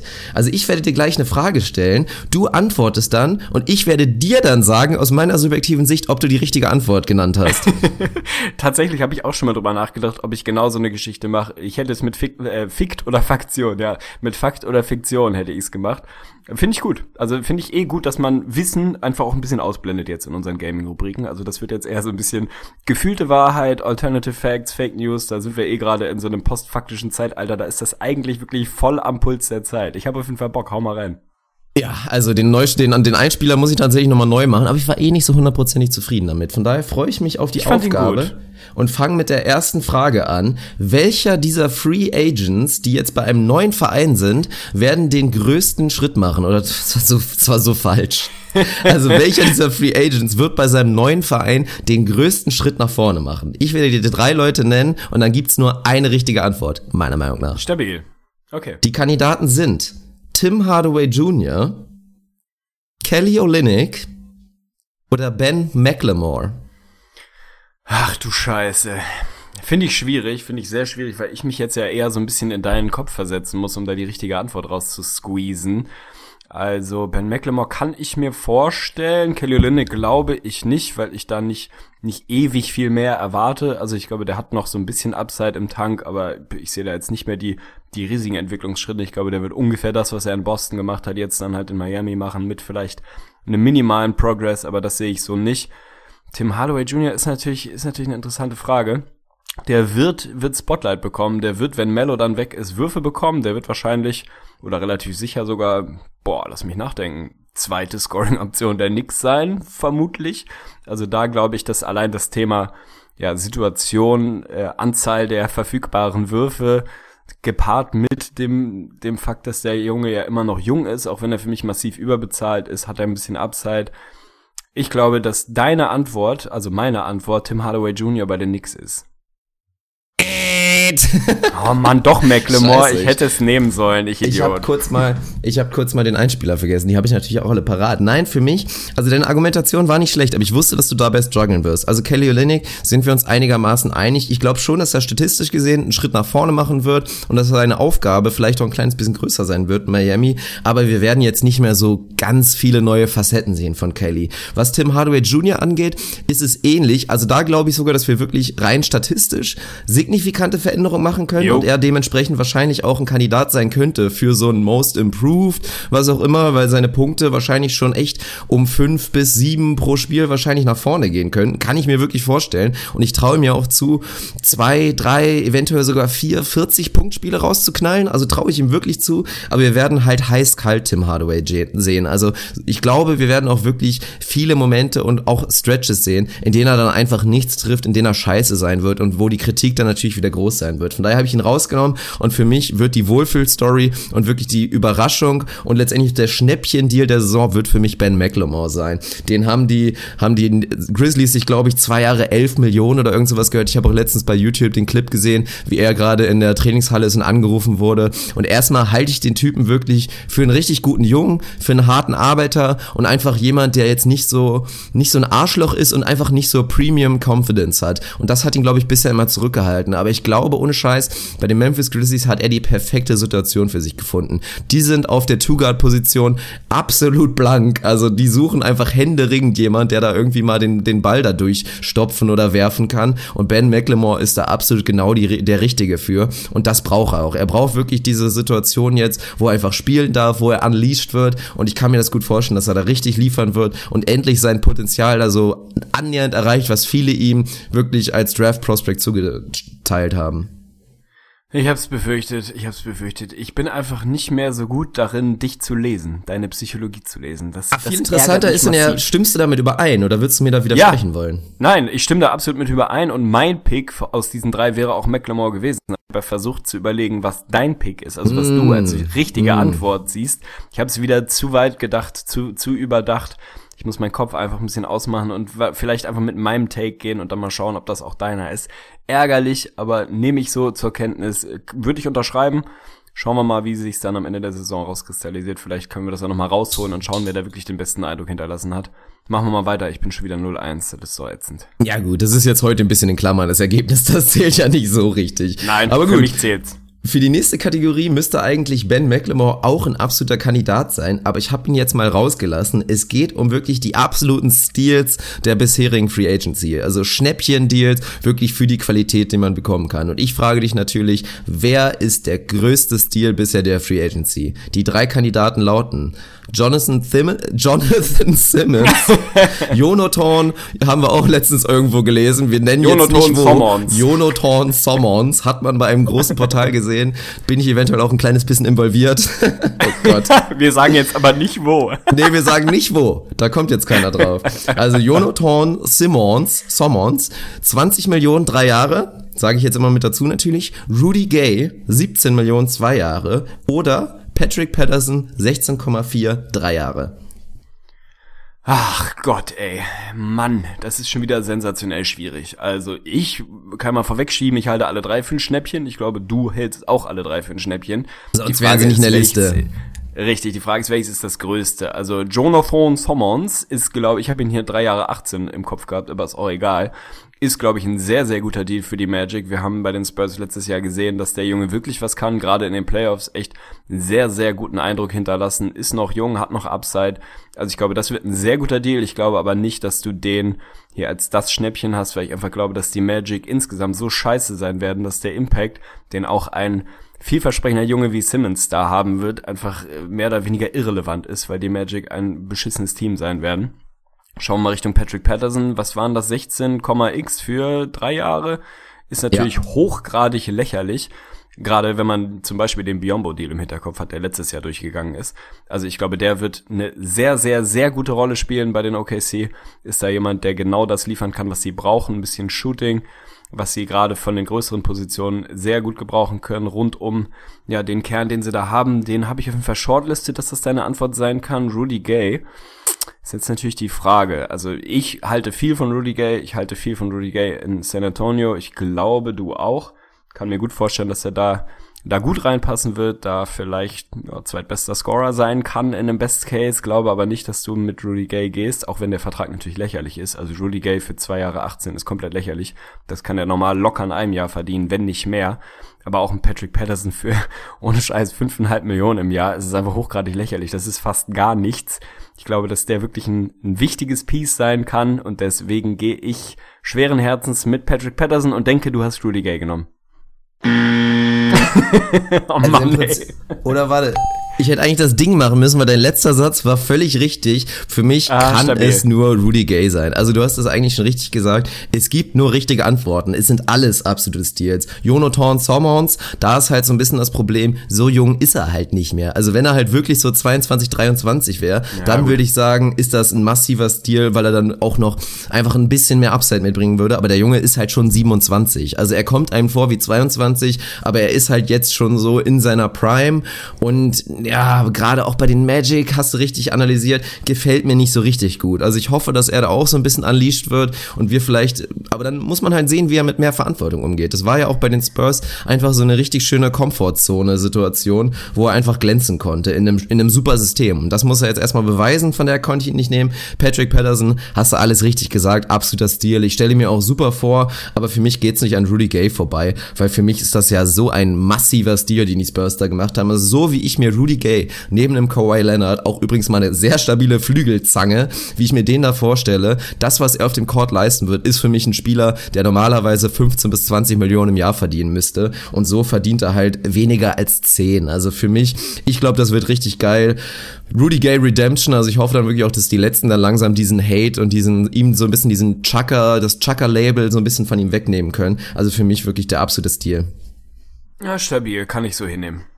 Sehr gut, dann kommen wir schon zu der letzten Sache. Also die gute Nachricht für dich ist, du kannst nicht mehr über 500 kommen. Danach machen wir noch eine, eine Speedround over Unders. Aber jetzt kommen wir schon zu der letzten ABC-Geschichte. Und ich frage dich, aus diesen drei Free Agents, die auch alle bei einem neuen Team sind, wer von diesen dreien wird der Topscorer sein? Oh lala, okay. Die Kandidaten lauten George Hill bei den Sacramento Kings, JJ Redick bei den Philadelphia 76ers oder Kentavious Caldwell Pope bei den Los Angeles Lakers? Ach du liebe Güte. Also im Sinne von, wer von denen wird unter sich sozusagen die meisten scoren und nicht, nicht Topscorer seines neuen Teams. Okay. Puh, ja, dann äh, gehen wir das doch mal durch. Also George Hill bei den Kings steht und fällt natürlich ein Stück weit auch mal wieder mit seiner Gesundheit. Ich glaube schon, dass der in einem Team, wo es jetzt nicht wahnsinnig viele ausgewiesene Scorer gibt, was mag der da im Tank haben im nächsten Jahr? 17, 18 bestimmt, vielleicht sogar einen kleinen Tick mehr. Dann haben wir Reddick bei den Sixers, der da, haben wir vorhin schon mal drüber gesprochen, auch im letzten oder vorletzten Podcast, sehr, sehr gut reinpasst. Die brauchten zwingend irgendeinen Veteran, am besten Veteran-Shooter und da gibt's nicht viel bessere in der Liga als JJ Reddick, der da die ja, die Looks, die er kreiert bekommen wird, ob es von einem Embiid ist oder von einem Ben Simmons hoffentlich, die er da nutzen kann der wird scoren, aber der wird nicht Topscorer, der wird nicht mehr Punkte scoren. Der wird, glaube ich, so wie immer in den letzten Jahren dann da seine, was weiß ich, 15, vielleicht 16 Punkte scoren, irgendwie so. Ich sehe den jetzt nicht auf einmal 20 Punkte scoren. Glaube ich nicht. KCP ist die nächste interessante Geschichte. Ich mag den Jungen sehr, du glaube ich auch. Über die Lakers haben wir auch in, in oder auf unserer Autofahrt geredet, als wir versucht haben, die Topscorer der Teams der letzten Jahre durchzusortieren. Im Sinne von, wer hat eigentlich die meisten Punkte bei den Lakers gescored und sind da, ich will nicht sagen kläglich gescheitert, aber haben uns massiv schwer getan, weil es da einfach fünf Jungs gibt, die alle auf einem ähnlichen Niveau waren. Ich kann mir schon vorstellen, dass KCP da so ein bisschen so eine, ja, in Ansätzen Topscorer-Rolle für dieses Team erfüllen kann, wenn man so will. Mit Lonzo Ball hat er dann definitiv jemanden, der ihn finden kann, der da, glaube ich, relativ schnell reinfinden wird. Ich finde es ein bisschen schwierig. Ich, also ich kann mir auch vorstellen, dass George Hill einfach mal 20 Punkte scoret bei den Kings, wenn er fit bleibt. Aber nichtsdestotrotz gehe ich mit KCP mangels Alternative und glaube, dass der ja wahrscheinlich Topscorer der Lakers sein wird, sehr von Lonzo Ball profitieren wird und die meisten Punkte dieser drei scoren wird. Also KCP ist meine Antwort, der Pope. Das ist natürlich Läuft. falsch, Arne Tegen. Ey, diese Kandirie ist so geil. Nee, also Die das war mega eine, gut. Das war eine mehr als stabile Analyse von dir und das kann man jetzt eigentlich auch absolut so stehen lassen. Aber ich sehe jetzt einfach leicht irrational komplett anders. Also du ich siehst Reddick, ne? Ich sag JJ Reddick, ohne Scheiß. Ja, hab ich, ich mir gedacht, aber gehe ich 100% gegen. Also ich mache einen Lock dahinter, dass JJ Reddick sein neues Career High aufstellen wird, was Punkte pro Spiel angeht. Da reden wir davon, dass er mehr als 16,4 scoren muss. Selbst das könnte unter diesen drei schon reichen. Dark Horse ist natürlich George Hill, weil der ist eigentlich der stabilste. Was hat er bei Utah in der letzten Saison gehabt? Selbst da war er, glaube ich, schon so, ungefähr 17, so. 18. Ja, so um und bei 17, vielleicht sogar 18. Also wenn er das gleiche liefert, was er absolut im Tank hat, könnte das schon der Sieg sein. Bei KCP bin ich jetzt da so ein bisschen runter vom Zug, weil ich mich da auch schon gewundert hatte. Wir hatten auch schon diese Thematik mit, wer ist denn eigentlich der Topscorer oder wer ist die Nummer zwei und die drei bei den Detroit Pistons. Und eigentlich sprach da auch alles für Pope, weil du auch, du bist auch da durchgegangen. Er hat eigentlich keine so richtige Scoring-Konkurrenz. Drummond hat jetzt auch nicht so viele Shot-Attempts. Reggie Jackson hatte einen Down hier und da hast du eigentlich einen Lock dahinter gemacht, dass Kentavious Cardwell Pope da der Topscorer war. Aber von wegen lag dann halt auch nur irgendwie bei seinen kümmeligen 14 Punkten, obwohl er ja eigentlich ein High-Volume-Scorer vom Typ Spieler so ist. Und ich stell's mir auch bei den Lakers eher so vor, dass das da sich auch ähnlich wie bei den Pistons auf viele Köpfe verteilen wird. Dass ein Lonzo Ball solide scoren wird in seiner Rookie-Saison, dass der wahrscheinlich bei so 14, 15 liegen wird. Pope wahrscheinlich in einer ähnlichen Range. Und da bin ich mir einfach ziemlich sicher, dass Reddick drüber sein wird. Also ich traue Reddick wirklich zu, 18, 19 pro Spiel rauszuknallen und das wird reichen. Du hast mich zu 50% überzeugt. Ich gehe weg von KCP, weil du hast schon recht, das wird wahrscheinlich eher so ein breit aufgestelltes Scoring-Team mit flachen Hierarchien, wo viele Jungs in der ähnlichen Range sein werden und ich gehe absolut mit George Hill. So. Ja, das ist okay, ist trotzdem falsch. Sidebet, Sidebet. Wir machen eine Sidebet. Das machen wir jetzt, jetzt dingfest. Du sagst, JJ Reddick scored mehr Punkte als George Hill im nächsten Jahr Ja. und ich sage andersrum. Sehr gut. Worum geht's? Um, boah, sehr schwierig. Der, der Verlierer muss, das finde ich jetzt mal schön, wir gehen mal einen anderen Weg. Der, der Ver Verlierer muss dem Sieger einen Kuchen backen. Oh, schön. Finde ich Geil. gut. Finde ich, finde ich sehr, sehr Ja, gut. okay. Und jetzt machen wir, du freust dich wahrscheinlich schon drauf, Speed Rounds Over Unders. Also ich glaube, jeder weiß, worum es geht. Wir, es wird selbsterklärend sein. Von daher fangen wir jetzt einfach mal an. Wir suchen jeweils das Over Under. Ich werde dir immer vorher die Kategorie sagen, wovon wir reden. Wir fangen an. Es ist eine Speed Round. Du darfst nicht groß überlegen. Okay. Nikola Mirotic, wie gesagt, erwähnt, war für uns Kandidat, hätte viel Geld eigentlich bekommen sollen, hat sich das so ein bisschen verbaut, wird eher wieder ein Schnäppchendeal. Ich will für dich wissen, over under, wie viel wird Nikola Mirotic, also was wird sein Career High sein, was er noch in seiner Karriere pro Saison verdienen wird? Das over under liegt bei 10. Over, ganz klares Over. Der wird, der wird sich wieder ein bisschen erholen. Ich glaube nicht, dass es weit over sein wird, aber dass der als, wenn man so will, Stretch Vierer, wie auch immer man ihn bezeichnen will, dass der seinen Platz in dieser Liga hat und wenn der Wurf ein bisschen konstanter fällt, dann wird der Kohle verdienen. Das wird definitiv over. Ja, kann ich mir vorstellen. Vielleicht auch sogar schon in dieser Saison. Wer weiß, was die Bulls ihm da doch noch geben wollen. Wir machen ist weiter. Atlanta Hawks Siege in der nächsten Saison. Das Over-Under liegt bei 27. Eieiei. Boah, also ich, äh, under. also ich, eigentlich glaube ich es nicht, eigentlich glaube ich es nicht, aber es tut mir auch leid, lieber Triple Terry Dave. Aber ich habe mich jetzt wirklich eingeschossen auf die Hawks und wenn ich mir das Starting Lineup und allgemein das Lineup, das komplette die Depth Charts anguck, dann fällt es mir wahnsinnig schwer, ein schwächeres Team zu finden und ich mache mittlerweile einen Case dafür, dass die Brooklyn Nets signifikant besser sind als die Atlanta Hawks Ja, aktuell. definitiv. Insofern äh, gehe ich tatsächlich das under. Sehr gut. Wie viele Spiele macht George Hill in der nächsten Saison? Das Over-Under liegt bei 55. Ja, das ist natürlich genau ungefähr die kritische Range. Da ich ihn jetzt eben als Topscorer hab, hoffe ich einfach mal und baue drauf, dass der endlich mal fit bleibt und nehme das over. Sehr gut, da hoffen wir alle drauf. Die Chance, dass LeBron James 2018 die Cavs verlässt. Over-Under liegt bei 7%. Oha, oha, das, oh, oha. Sieben ist sehr wenig. Also da sieben so wenig ist, nehme ich das over. Ich glaube immer noch nicht dran, dass er das tut. Also auch wenn er jetzt gerade sich da so ein bisschen kritisch äußert, dass die Offseason irgendwie oder die Free Agency nicht unbedingt nach seinem Geschmack abläuft, da können wir gleich auch nochmal kurz über Derrick Rose äh, sprechen.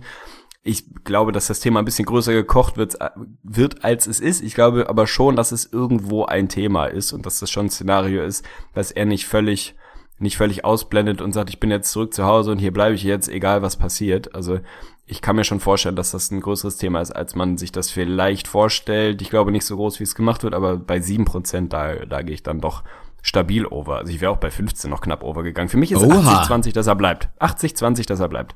Krass, na gut. Jeff Green scoret 20 Punkte für die Cavs in der nächsten Saison. Die Frage ist, wie oft? Das Over-Under liegt bei 4. Under. Ui, ich bin okay. runter. Ich bin trau's ihm runter. Also ja, theoretisch perfekte Situation, aber äh, ich bin bei Jeff Green mittlerweile, ich bin under, nein. Nein, einfach nein. Assists pro Spiel von Nikola Jokic und Paul Millsap gemeinsam. Over-Under liegt bei 10 pro Spiel. Absolutes Over. Mach ich ein absolutes Over. Definitiv. Okay. Nikola Jokic also die werden bei, na, boah, ich kann ich mich jetzt auch committen, die werden bei exakt 11,1 Assists zu zweit liegen. Das wird der beste passende Frontcourt überhaupt und es wird wunderschön. Na, Jokic wird, wird liefern. Also Jokic wird wahrscheinlich da müsstest ah, du ihn schon bei 7,8 oder so. 7,5 bis 7,8, so die Range und den Rest füllt Millsap dann aus, der sehr davon profitieren wird, dass er endlich mal ein paar verlässliche Shooter hoffentlich um sich rum hat, dass er mit Jokic so ein bisschen Two-Man-Game im Frontcourt spielen kann. Also ich glaube, das wird eine sehr, sehr, sehr schöne Offense. Die Nuggets waren, glaube ich, letztes Jahr die beste Offense, seit Jokic wirklich gestartet ist, was Offensive Rating angeht. Das werden sie nicht ganz halten können, aber mit Millsap werden sie an dem Ende eher noch besser. Und ich glaube, dass das gerade offensiv ein super schönes Team sein wird. Insofern, ja, ich, ich glaube, dass das passt. Over. Alles klar, lass ich so stehen. Das waren unsere Speed Round Over Unders. Kurz Shoutout an Analytiken.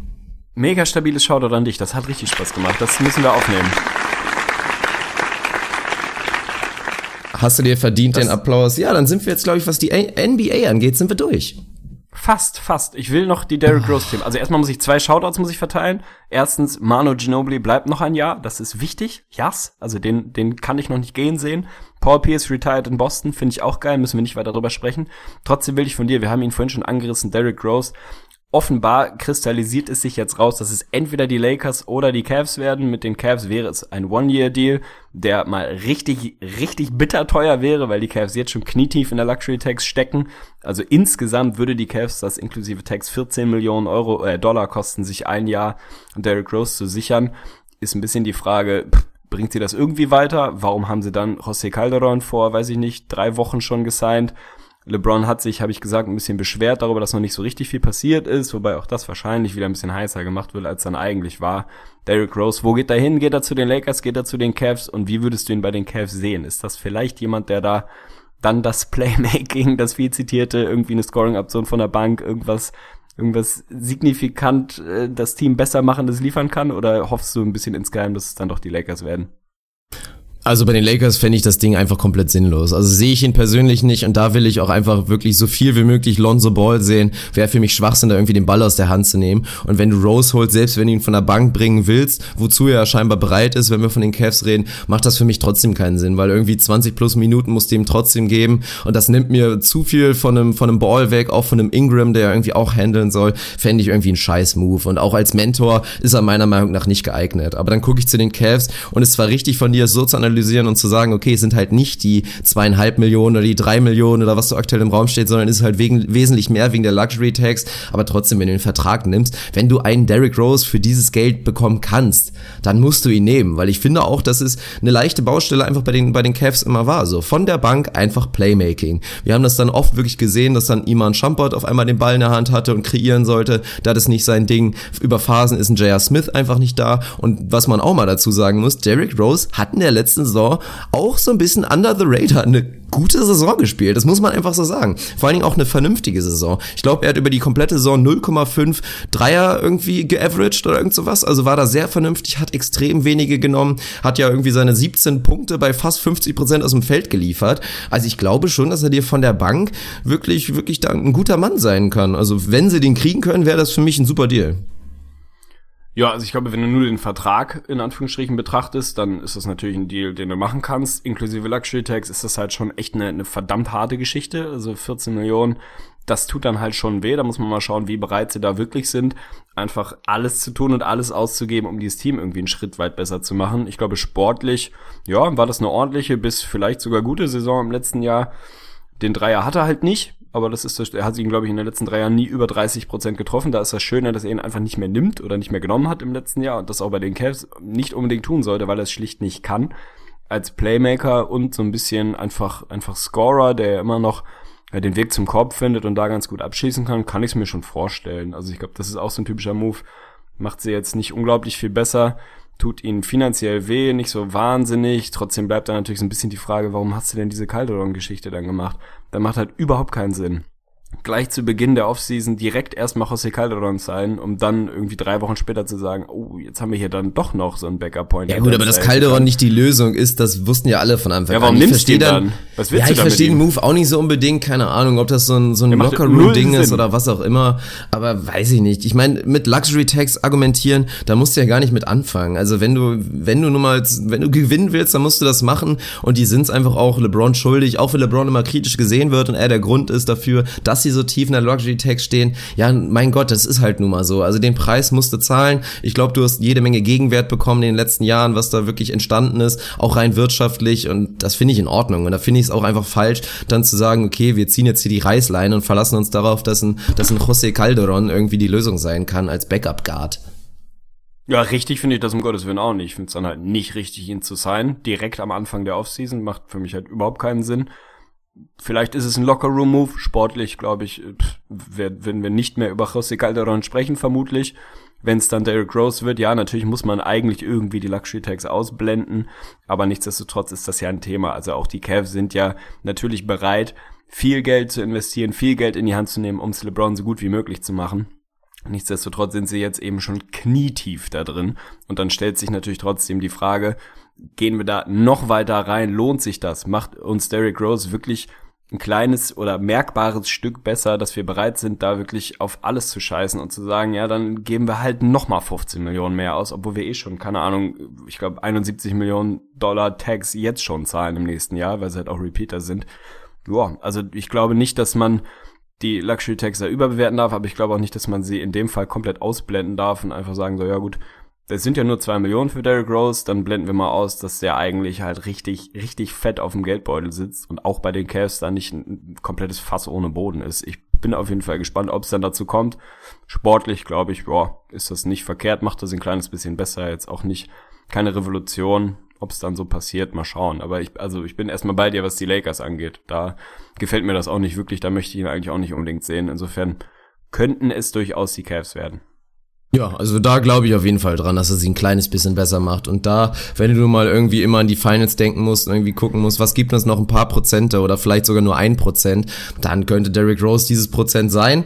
Ist natürlich nicht das Piece, was jetzt dazu führen wird, dass sie die Warriors schlagen, aber er wird trotzdem helfen und vor allen Dingen auch für die Regular Season wahrscheinlich einfach schon helfen, weil da haben wir auch schon drüber gesprochen. Im Prinzip muss der Kampf losgehen, sich irgendwie den besten Record der, der Regular Season zu schnappen und da musst du nur mal aufs Gas gehen und ein bisschen Hilfe dann für den Backcourt zu haben, gerade gerade wenn du nicht unbedingt damit rechnen kannst, dass ein Kyrie Irving 80 Spieler abreißen wird in der Saison, finde ich das mehr als vernünftig.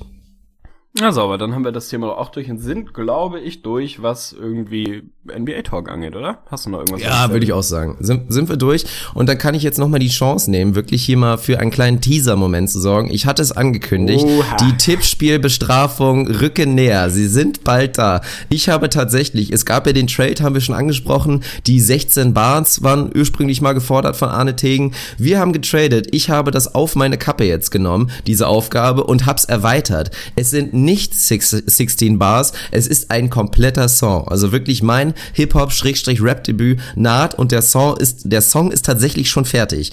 Er ist abgemischt, also abgemischt ist ein bisschen übertrieben, weil man muss dazu sagen, ich habe ihn mehr als amateurhaft äh, hier an dem, meinem Laptop mit meinem Podcast-Mikrofon einfach aufgenommen, aber er ist fertig. Was jetzt nur noch fehlt, ist das Musikvideo. Das werde ich hoffentlich in den nächsten Tagen aufnehmen können und dann wird der Song gedroppt. Also das werden wir richtig feierlich machen bei Facebook. Wir werden vorher ankündigen, um wie viel Uhr der wirklich rauskommt. Und ich denke, ihr freut euch drauf. Und um schon mal so ein bisschen zu teasern, was da eventuell auf euch wartet, kann Arne jetzt zumindest, er durfte ihn schon hören, eben gerade vor der Episode und kann ja vielleicht seinen ersten Eindruck so ein bisschen, so ein bisschen hier beschreiben historisch, episch, weltbewegend, keine Ahnung, mir, mir fehlen die Adjektive, also ohne Kack das Ding das Ding wird ein Brett. Der, der hat es verdient, viral zu gehen. Der wird viral gehen. Ich werde alles dafür tun, dass er viral geht. Ich freue mich mega auf den Tag, an dem du ihn dann wirklich droppst. Also massives Shoutout geht raus an dich. Ich habe es vorhin schon mal kurz gesagt, es war der beste Trade zwischen uns beiden, den wir jemals gemacht haben. Aber wenn ich das Ding gemacht hätte, dann wären wir, glaube ich, bei zwei Prozent von diesem Ergebnis am Ende des Tages rausgekommen. Das wäre eine absolut triste Fremdscham-Nummer geworden. So wird's ein Highlight. Also das wird ein absolutes Highlight. Ich habe ihn vorhin einmal ganz kurz vor der Aufnahme hören dürfen. Bin dir sehr dankbar dankbar dafür. Es ist ein, ein stabiles Megabrett. Es ist einfach so. Es ist Zeitgeist. Es passt absolut in das, was sich äh, ja gerade in der in der Rap-Szene aktuell so tut. Es ja, es wird groß. Es wird einfach groß. Ja, gut, ein bisschen Fremdscham ist natürlich auch noch mit bei, aber, Natürlich, aber das muss dazugehören. Das ist ja natürlich klar, dass ich diesen Song jetzt nicht hundertprozentig ernst gemeint habe, sondern dass er vor allen Dingen unterhaltsam sein sollte. Und da gibt's natürlich mehrere Ebenen. Also das, das wisst ihr ja selber. Aber freut euch drauf, spätestens Anfang der nächsten Woche wird der droppen. Also ich, ich hoffe, dass ich am Wochenende, wie gesagt, das Video abdrehen kann und dann sollte das nicht mehr lange dauern, weil klar, ich habe ich hab einen Tag für den Song gebraucht, um ihn aufzunehmen. Ich habe den Text in der Zugfahrt wirklich, wirklich einmal kurz gemacht und das Video, da werde ich mir natürlich auch nicht mehr als einen Tag für nehmen. Also das ist ja, muss, müssen wir ja authentisch bleiben, aber da, da freuen wir uns drauf. Ja, sauber. Also ich habe auf jeden Fall maximal Bock. Ich habe leider ein bisschen Zeitdruck, mein Lieber. Also eigentlich hatten wir die großen fünf noch eingeplant. Wenn wir sie schnell machen, dann schaffen wir sie noch. Oh, das ist natürlich die Frage, aber wir müssen uns eigentlich aus Aktualitätsgründen, weil wir auch nicht wissen, wann wir es wann wir es das nächste Mal machen, müssen wir eigentlich nochmal kurz machen. Also leiten wir es mal kurz ein, beziehungsweise leite du es mal kurz ein. Aber direkt abgegeben. Ja, das Lachen war jetzt äh, das letzte Lachen für die nächsten paar Minuten.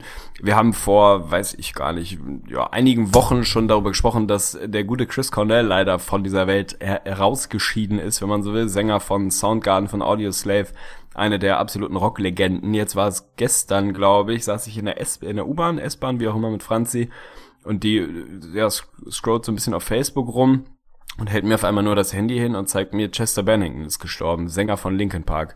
Hat sich anscheinend, weiß man mittlerweile, tatsächlich erhängt, beziehungsweise auf jeden Fall sich das Leben genommen.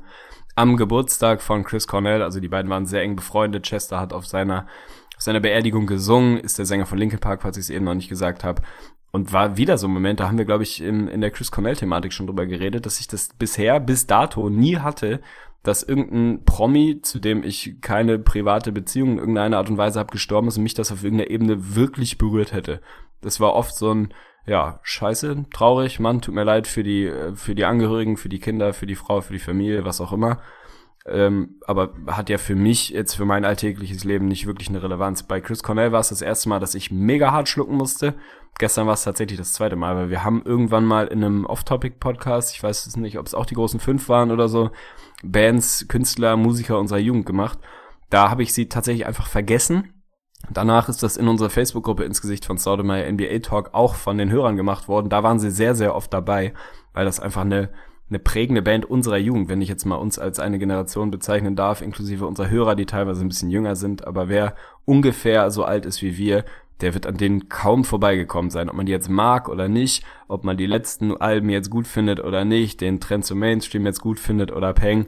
Ich habe die Jungs vor jetzt, was waren es, vier Wochen noch auf dem Hurricane Live gesehen und es war unfassbar geil für mich. Es war einfach absolute Kindheitserinnerung. Ich habe zu weiß ich nicht, wie vielen Songs da eine, eine Verbindung oder eine Erinnerung zumindest und das ist ja letztlich das, was ja, was man mit Musik dann irgendwie verbindet. Von daher ultra traurig. Der Kerl hat sechs Kinder, hat eine Familie, hat irgendwie ausreichend Freunde, galt immer als einer der, der nettesten, am Boden gebliebensten, sympathischsten Menschen dieser ganzen Szene. Hat aber unter Depressionen zu kämpfen gehabt, wie so viele in dem Business und wusste offenbar keinen anderen Ausweg mehr, als sich dann da das Leben zu nehmen mit Anfang 40 oder so ähnlich. Also hammerhart. Deswegen haben wir uns überlegt, die großen fünf Linkin Park Songs als große fünf zu machen äh, in Erinnerung sozusagen. Und ich muss mal vorwegschieben, ich hätte echt, ich hätte Top 10 bis 15 gebraucht. Ich hätte nicht gedacht, dass mir so viele gute Dinger von denen einfallen. Mir würden auch äh, zehn schreckliche Sachen einfallen, aber die haben tatsächlich gerade früher in ihrer Anfangsphase sensation für mich sensationelle Mucke gemacht und echt so eine so eine Generation geprägt. Von daher habe ich mich sehr sehr sehr schwer getan. Ja, also bei mir war das ähnlich und du sprichst das richtig an. Also ich würde jetzt auch Linkin Park nicht unbedingt in meine Top 10 Bands aller Zeiten setzen, aber wirklich gerade unsere Generation einfach unfassbar geprägt und es war ja auch einfach was komplett Neues und das kann einfach keiner leugnen. Also jeder, sagen wir mal so, der 25 bis wahrscheinlich sogar 30 ist, kann bestimmt vier, fünf Songs von denen absolut auswendig, fehlerfrei, weil das einfach so ins Ohr gegangen ist, weil das so natürlich auch einfach da war. Also das habe ich auch irgendwo mal gelesen. Es gab ja wirklich auch mal eine komplette Zeit, da haben Linkin Park Songs, Videos oder auch so Tribute-Videos komplett YouTube äh, regiert, wirklich. Also es war, Jo. es war so präsent und das meiner Meinung nach auch völlig zu Recht. Und da bin ich direkt mal bei meinem Platz 5. Was schon, was ich schon spannend fand, woran ich mich natürlich auch wieder direkt erinnert habe, als ich das gehört hatte. Mein erstes Musikstück, was ich wirklich besessen habe, was ich mir gekauft habe damals, war tatsächlich die Maxi-CD Linkin Park Crawling und ist auch einfach im Stabil. Nachhinein wirklich einfach ein guter Sound. Deswegen möchte ich den gerne auf meinen Platz 5 setzen. Finde ich völlig zu Recht. Kann ich direkt vorwegschieben. Ist für mich schon einer der härteren Snaps. Also ich habe es nicht geschafft, ihn mit rein zu squeezen. Hatte ihn zwischendurch drin, habe die Liste heute Morgen im Bett gemacht und bin ein bisschen durch YouTube gewühlt. Absolutes Brett, hat glaube ich auch 180 Millionen Klicks oder was. Aber hat es bei mir leider Gottes nicht ganz reingeschafft. Mein Platz 5 sagt wahrscheinlich den meisten wenig. Ist ein Ding von Meteora, von der, von der zweiten Scheibe, die ich immer noch gut fand. Lying From You heißt es. Finde ich ziemlich geil, weil das so für mich so das typische Linkin Park Ding ist. Es gibt so eine massive, äh, ich sag mal, Schreisequenz von Chester, der echt so einer der besseren Schauter in der Geschichte ist. Also wenn er was kann, dann wirklich einfach dieses Schrei, Singen, Mischmasch, wie auch immer man es nennen will. Hat einen sehr, sehr stabilen Beat, da muss man mal reinhören. Das geht sehr gut los. Und das ist für mich auch so eine kleine These, wo wir einen kleinen, kleinen Exkurs machen müssen.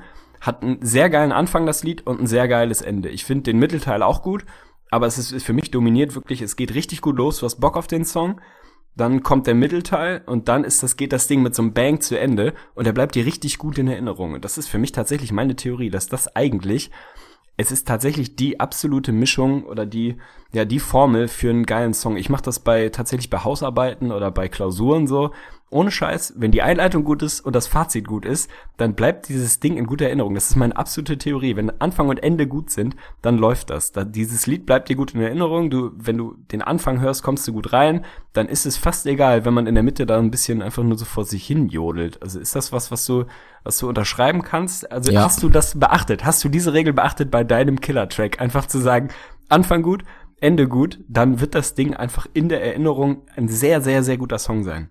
Nee, bei meinem Song bin ich auf dem Gas geblieben, würde ich sagen.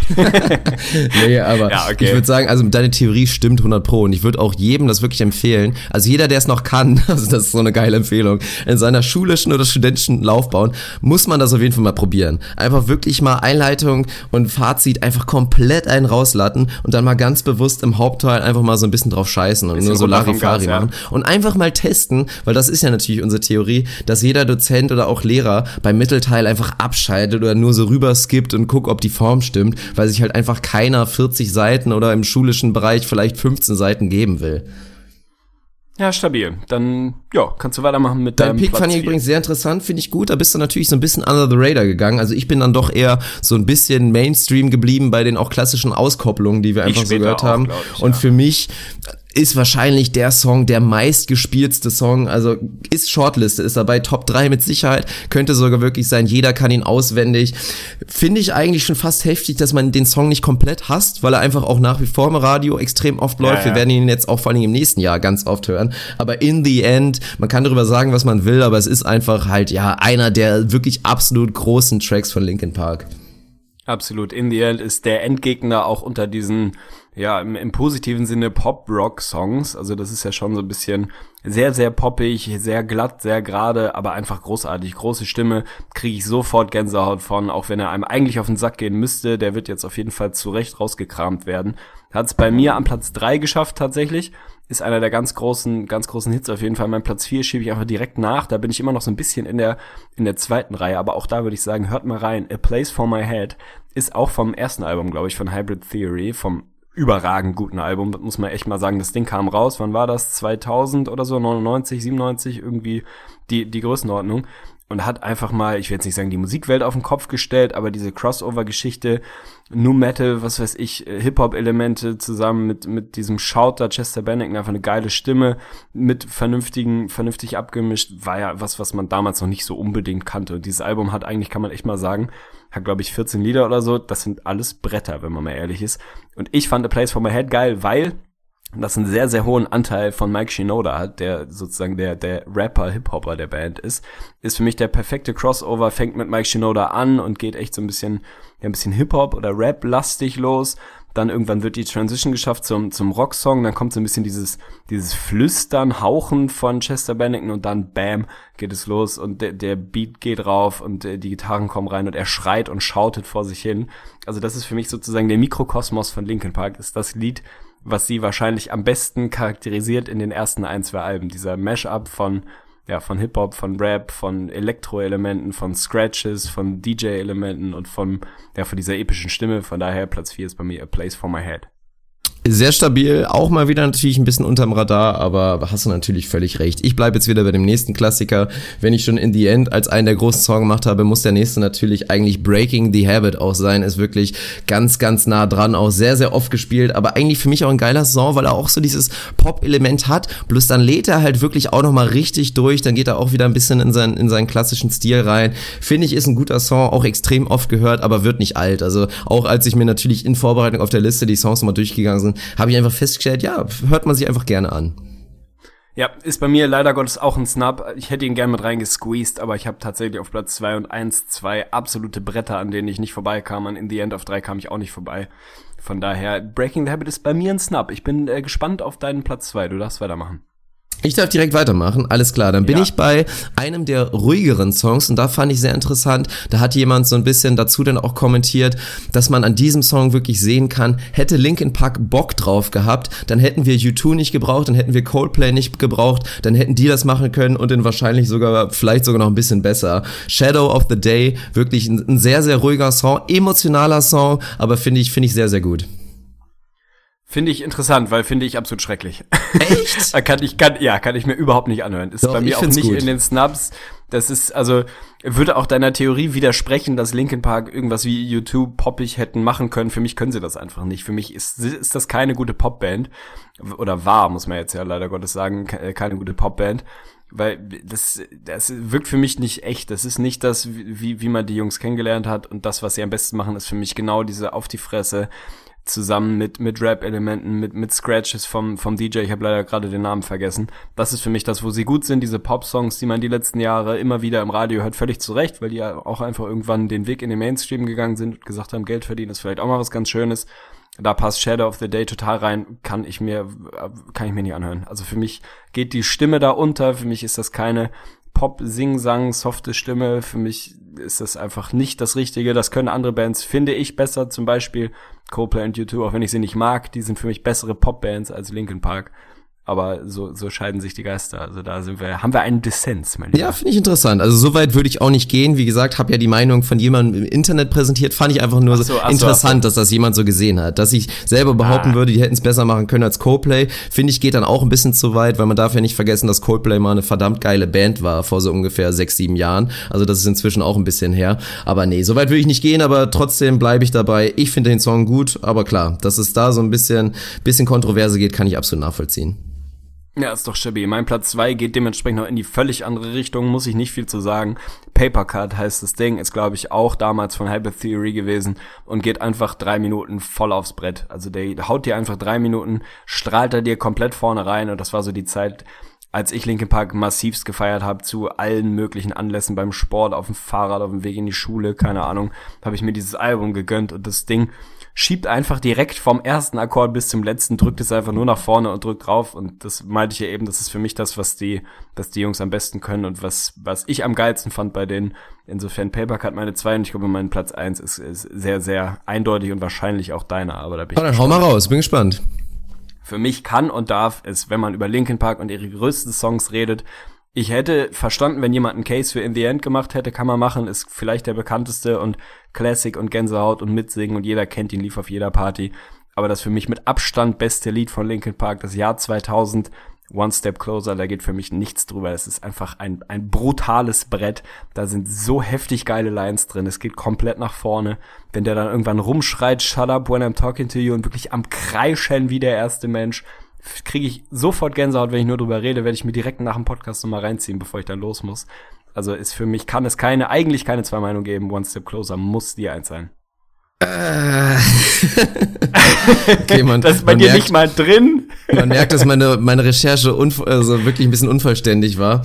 Ja, wenn du das so argumentierst, ist es natürlich klar. Und ich habe auch direkt gedacht, sind so Garage-Lüneburg-Momente wahrscheinlich, die dann auch so ein oh bisschen ja, hochkommen oh bei ja. dir.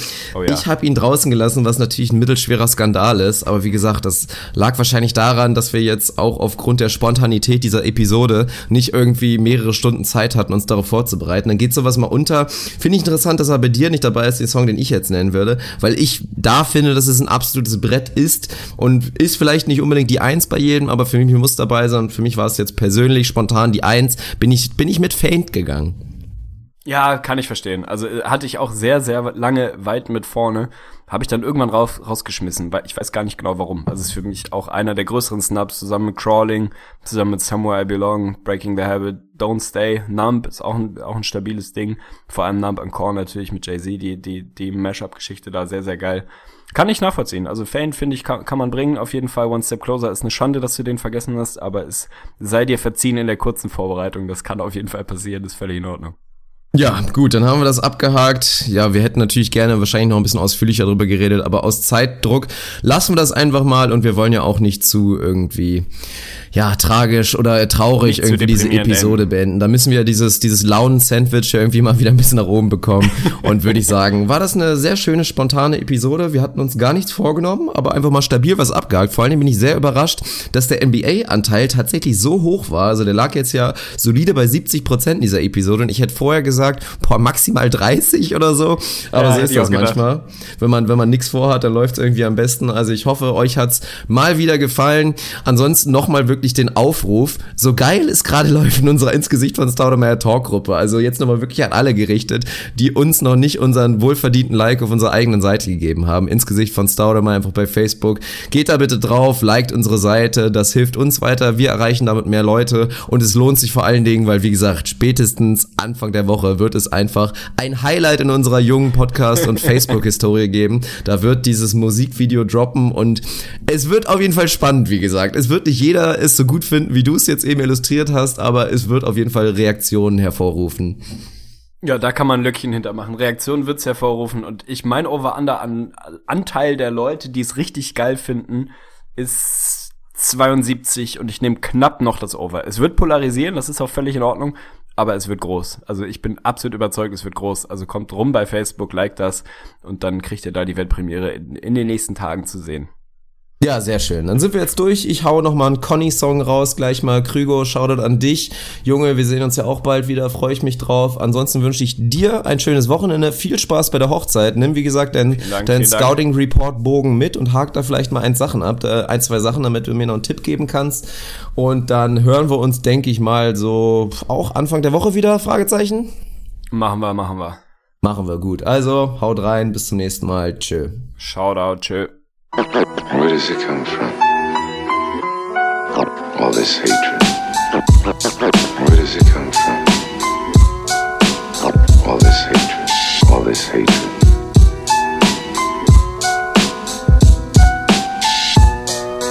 All this hatred.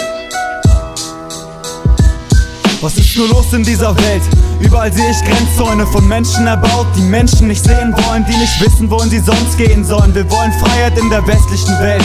Doch es gibt keine Freiheit, wenn der Wert eines Menschen sich danach bemisst, wie viel Humankapital er darstellt. Wir laufen jeden Tag ein Stückchen mehr in Richtung Angst und Misstrauen. Migranten sind willkommen, aber nur wenn sie keinen Mist bauen, das Misstrauen wächst. Denn der Einzelfall bestätigt, was man auf Marktplätzen vor besorgten Bürgern predigt. Leute fühlen sich bestätigt von einfachen Antworten. Sie lernen nie zu reflektieren, weil man sie nie dazu befähigt.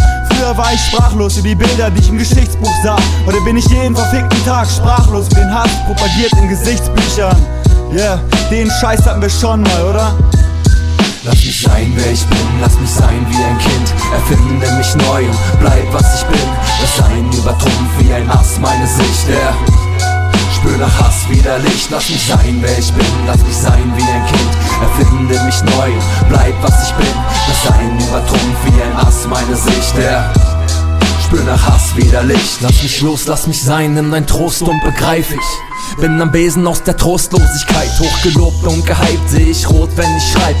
Aus deiner Seele schreit die Notwendigkeit, mein Geist weint, wenn er in die Welt sieht. Haben keine Emotionen, aber viele Selfies, ja ich weiß. Du kannst den Track nicht mehr posten, doch nur so kann ich Racke von der freshen Flows trennen, Digga. Yeah, ich komm direkt aus deiner Unterwelt, bring dir zurück, was vom Tellerrand hinunterfällt. Und ja, du kannst mich lange dissen, doch du kommst nicht ran, denn mein Mind ist old wie die gottverdammten Anden. Verstanden? werden alte Seelen nie. Fuck, du würdest gerne klettern, doch die Spalten gehen zu tief. Wie das Loch in deinem Herz, wo Liebe instigiert ist, sie heute nur ein Scherz. Lass mich sein, wer ich bin, lass mich sein wie ein Kind. Erfinde mich neu und bleib was ich bin. Das Sein übertrumpft wie ein Ass meine Sicht, der Spür nach Hass wieder Licht, lass mich sein, wer ich bin, lass mich sein wie ein Kind. Erfinde mich neu und bleib was ich bin. Das Sein übertrumpft wie ein Ass meine Sicht, der Spür nach Hass wieder Licht. Where does it come from? This hatred. Where does it come from? All this hatred. All this hatred. All this hatred. Lass mich sein, wer ich bin, lass mich sein wie ein Kind. Erfinde mich neu und bleib, was ich bin.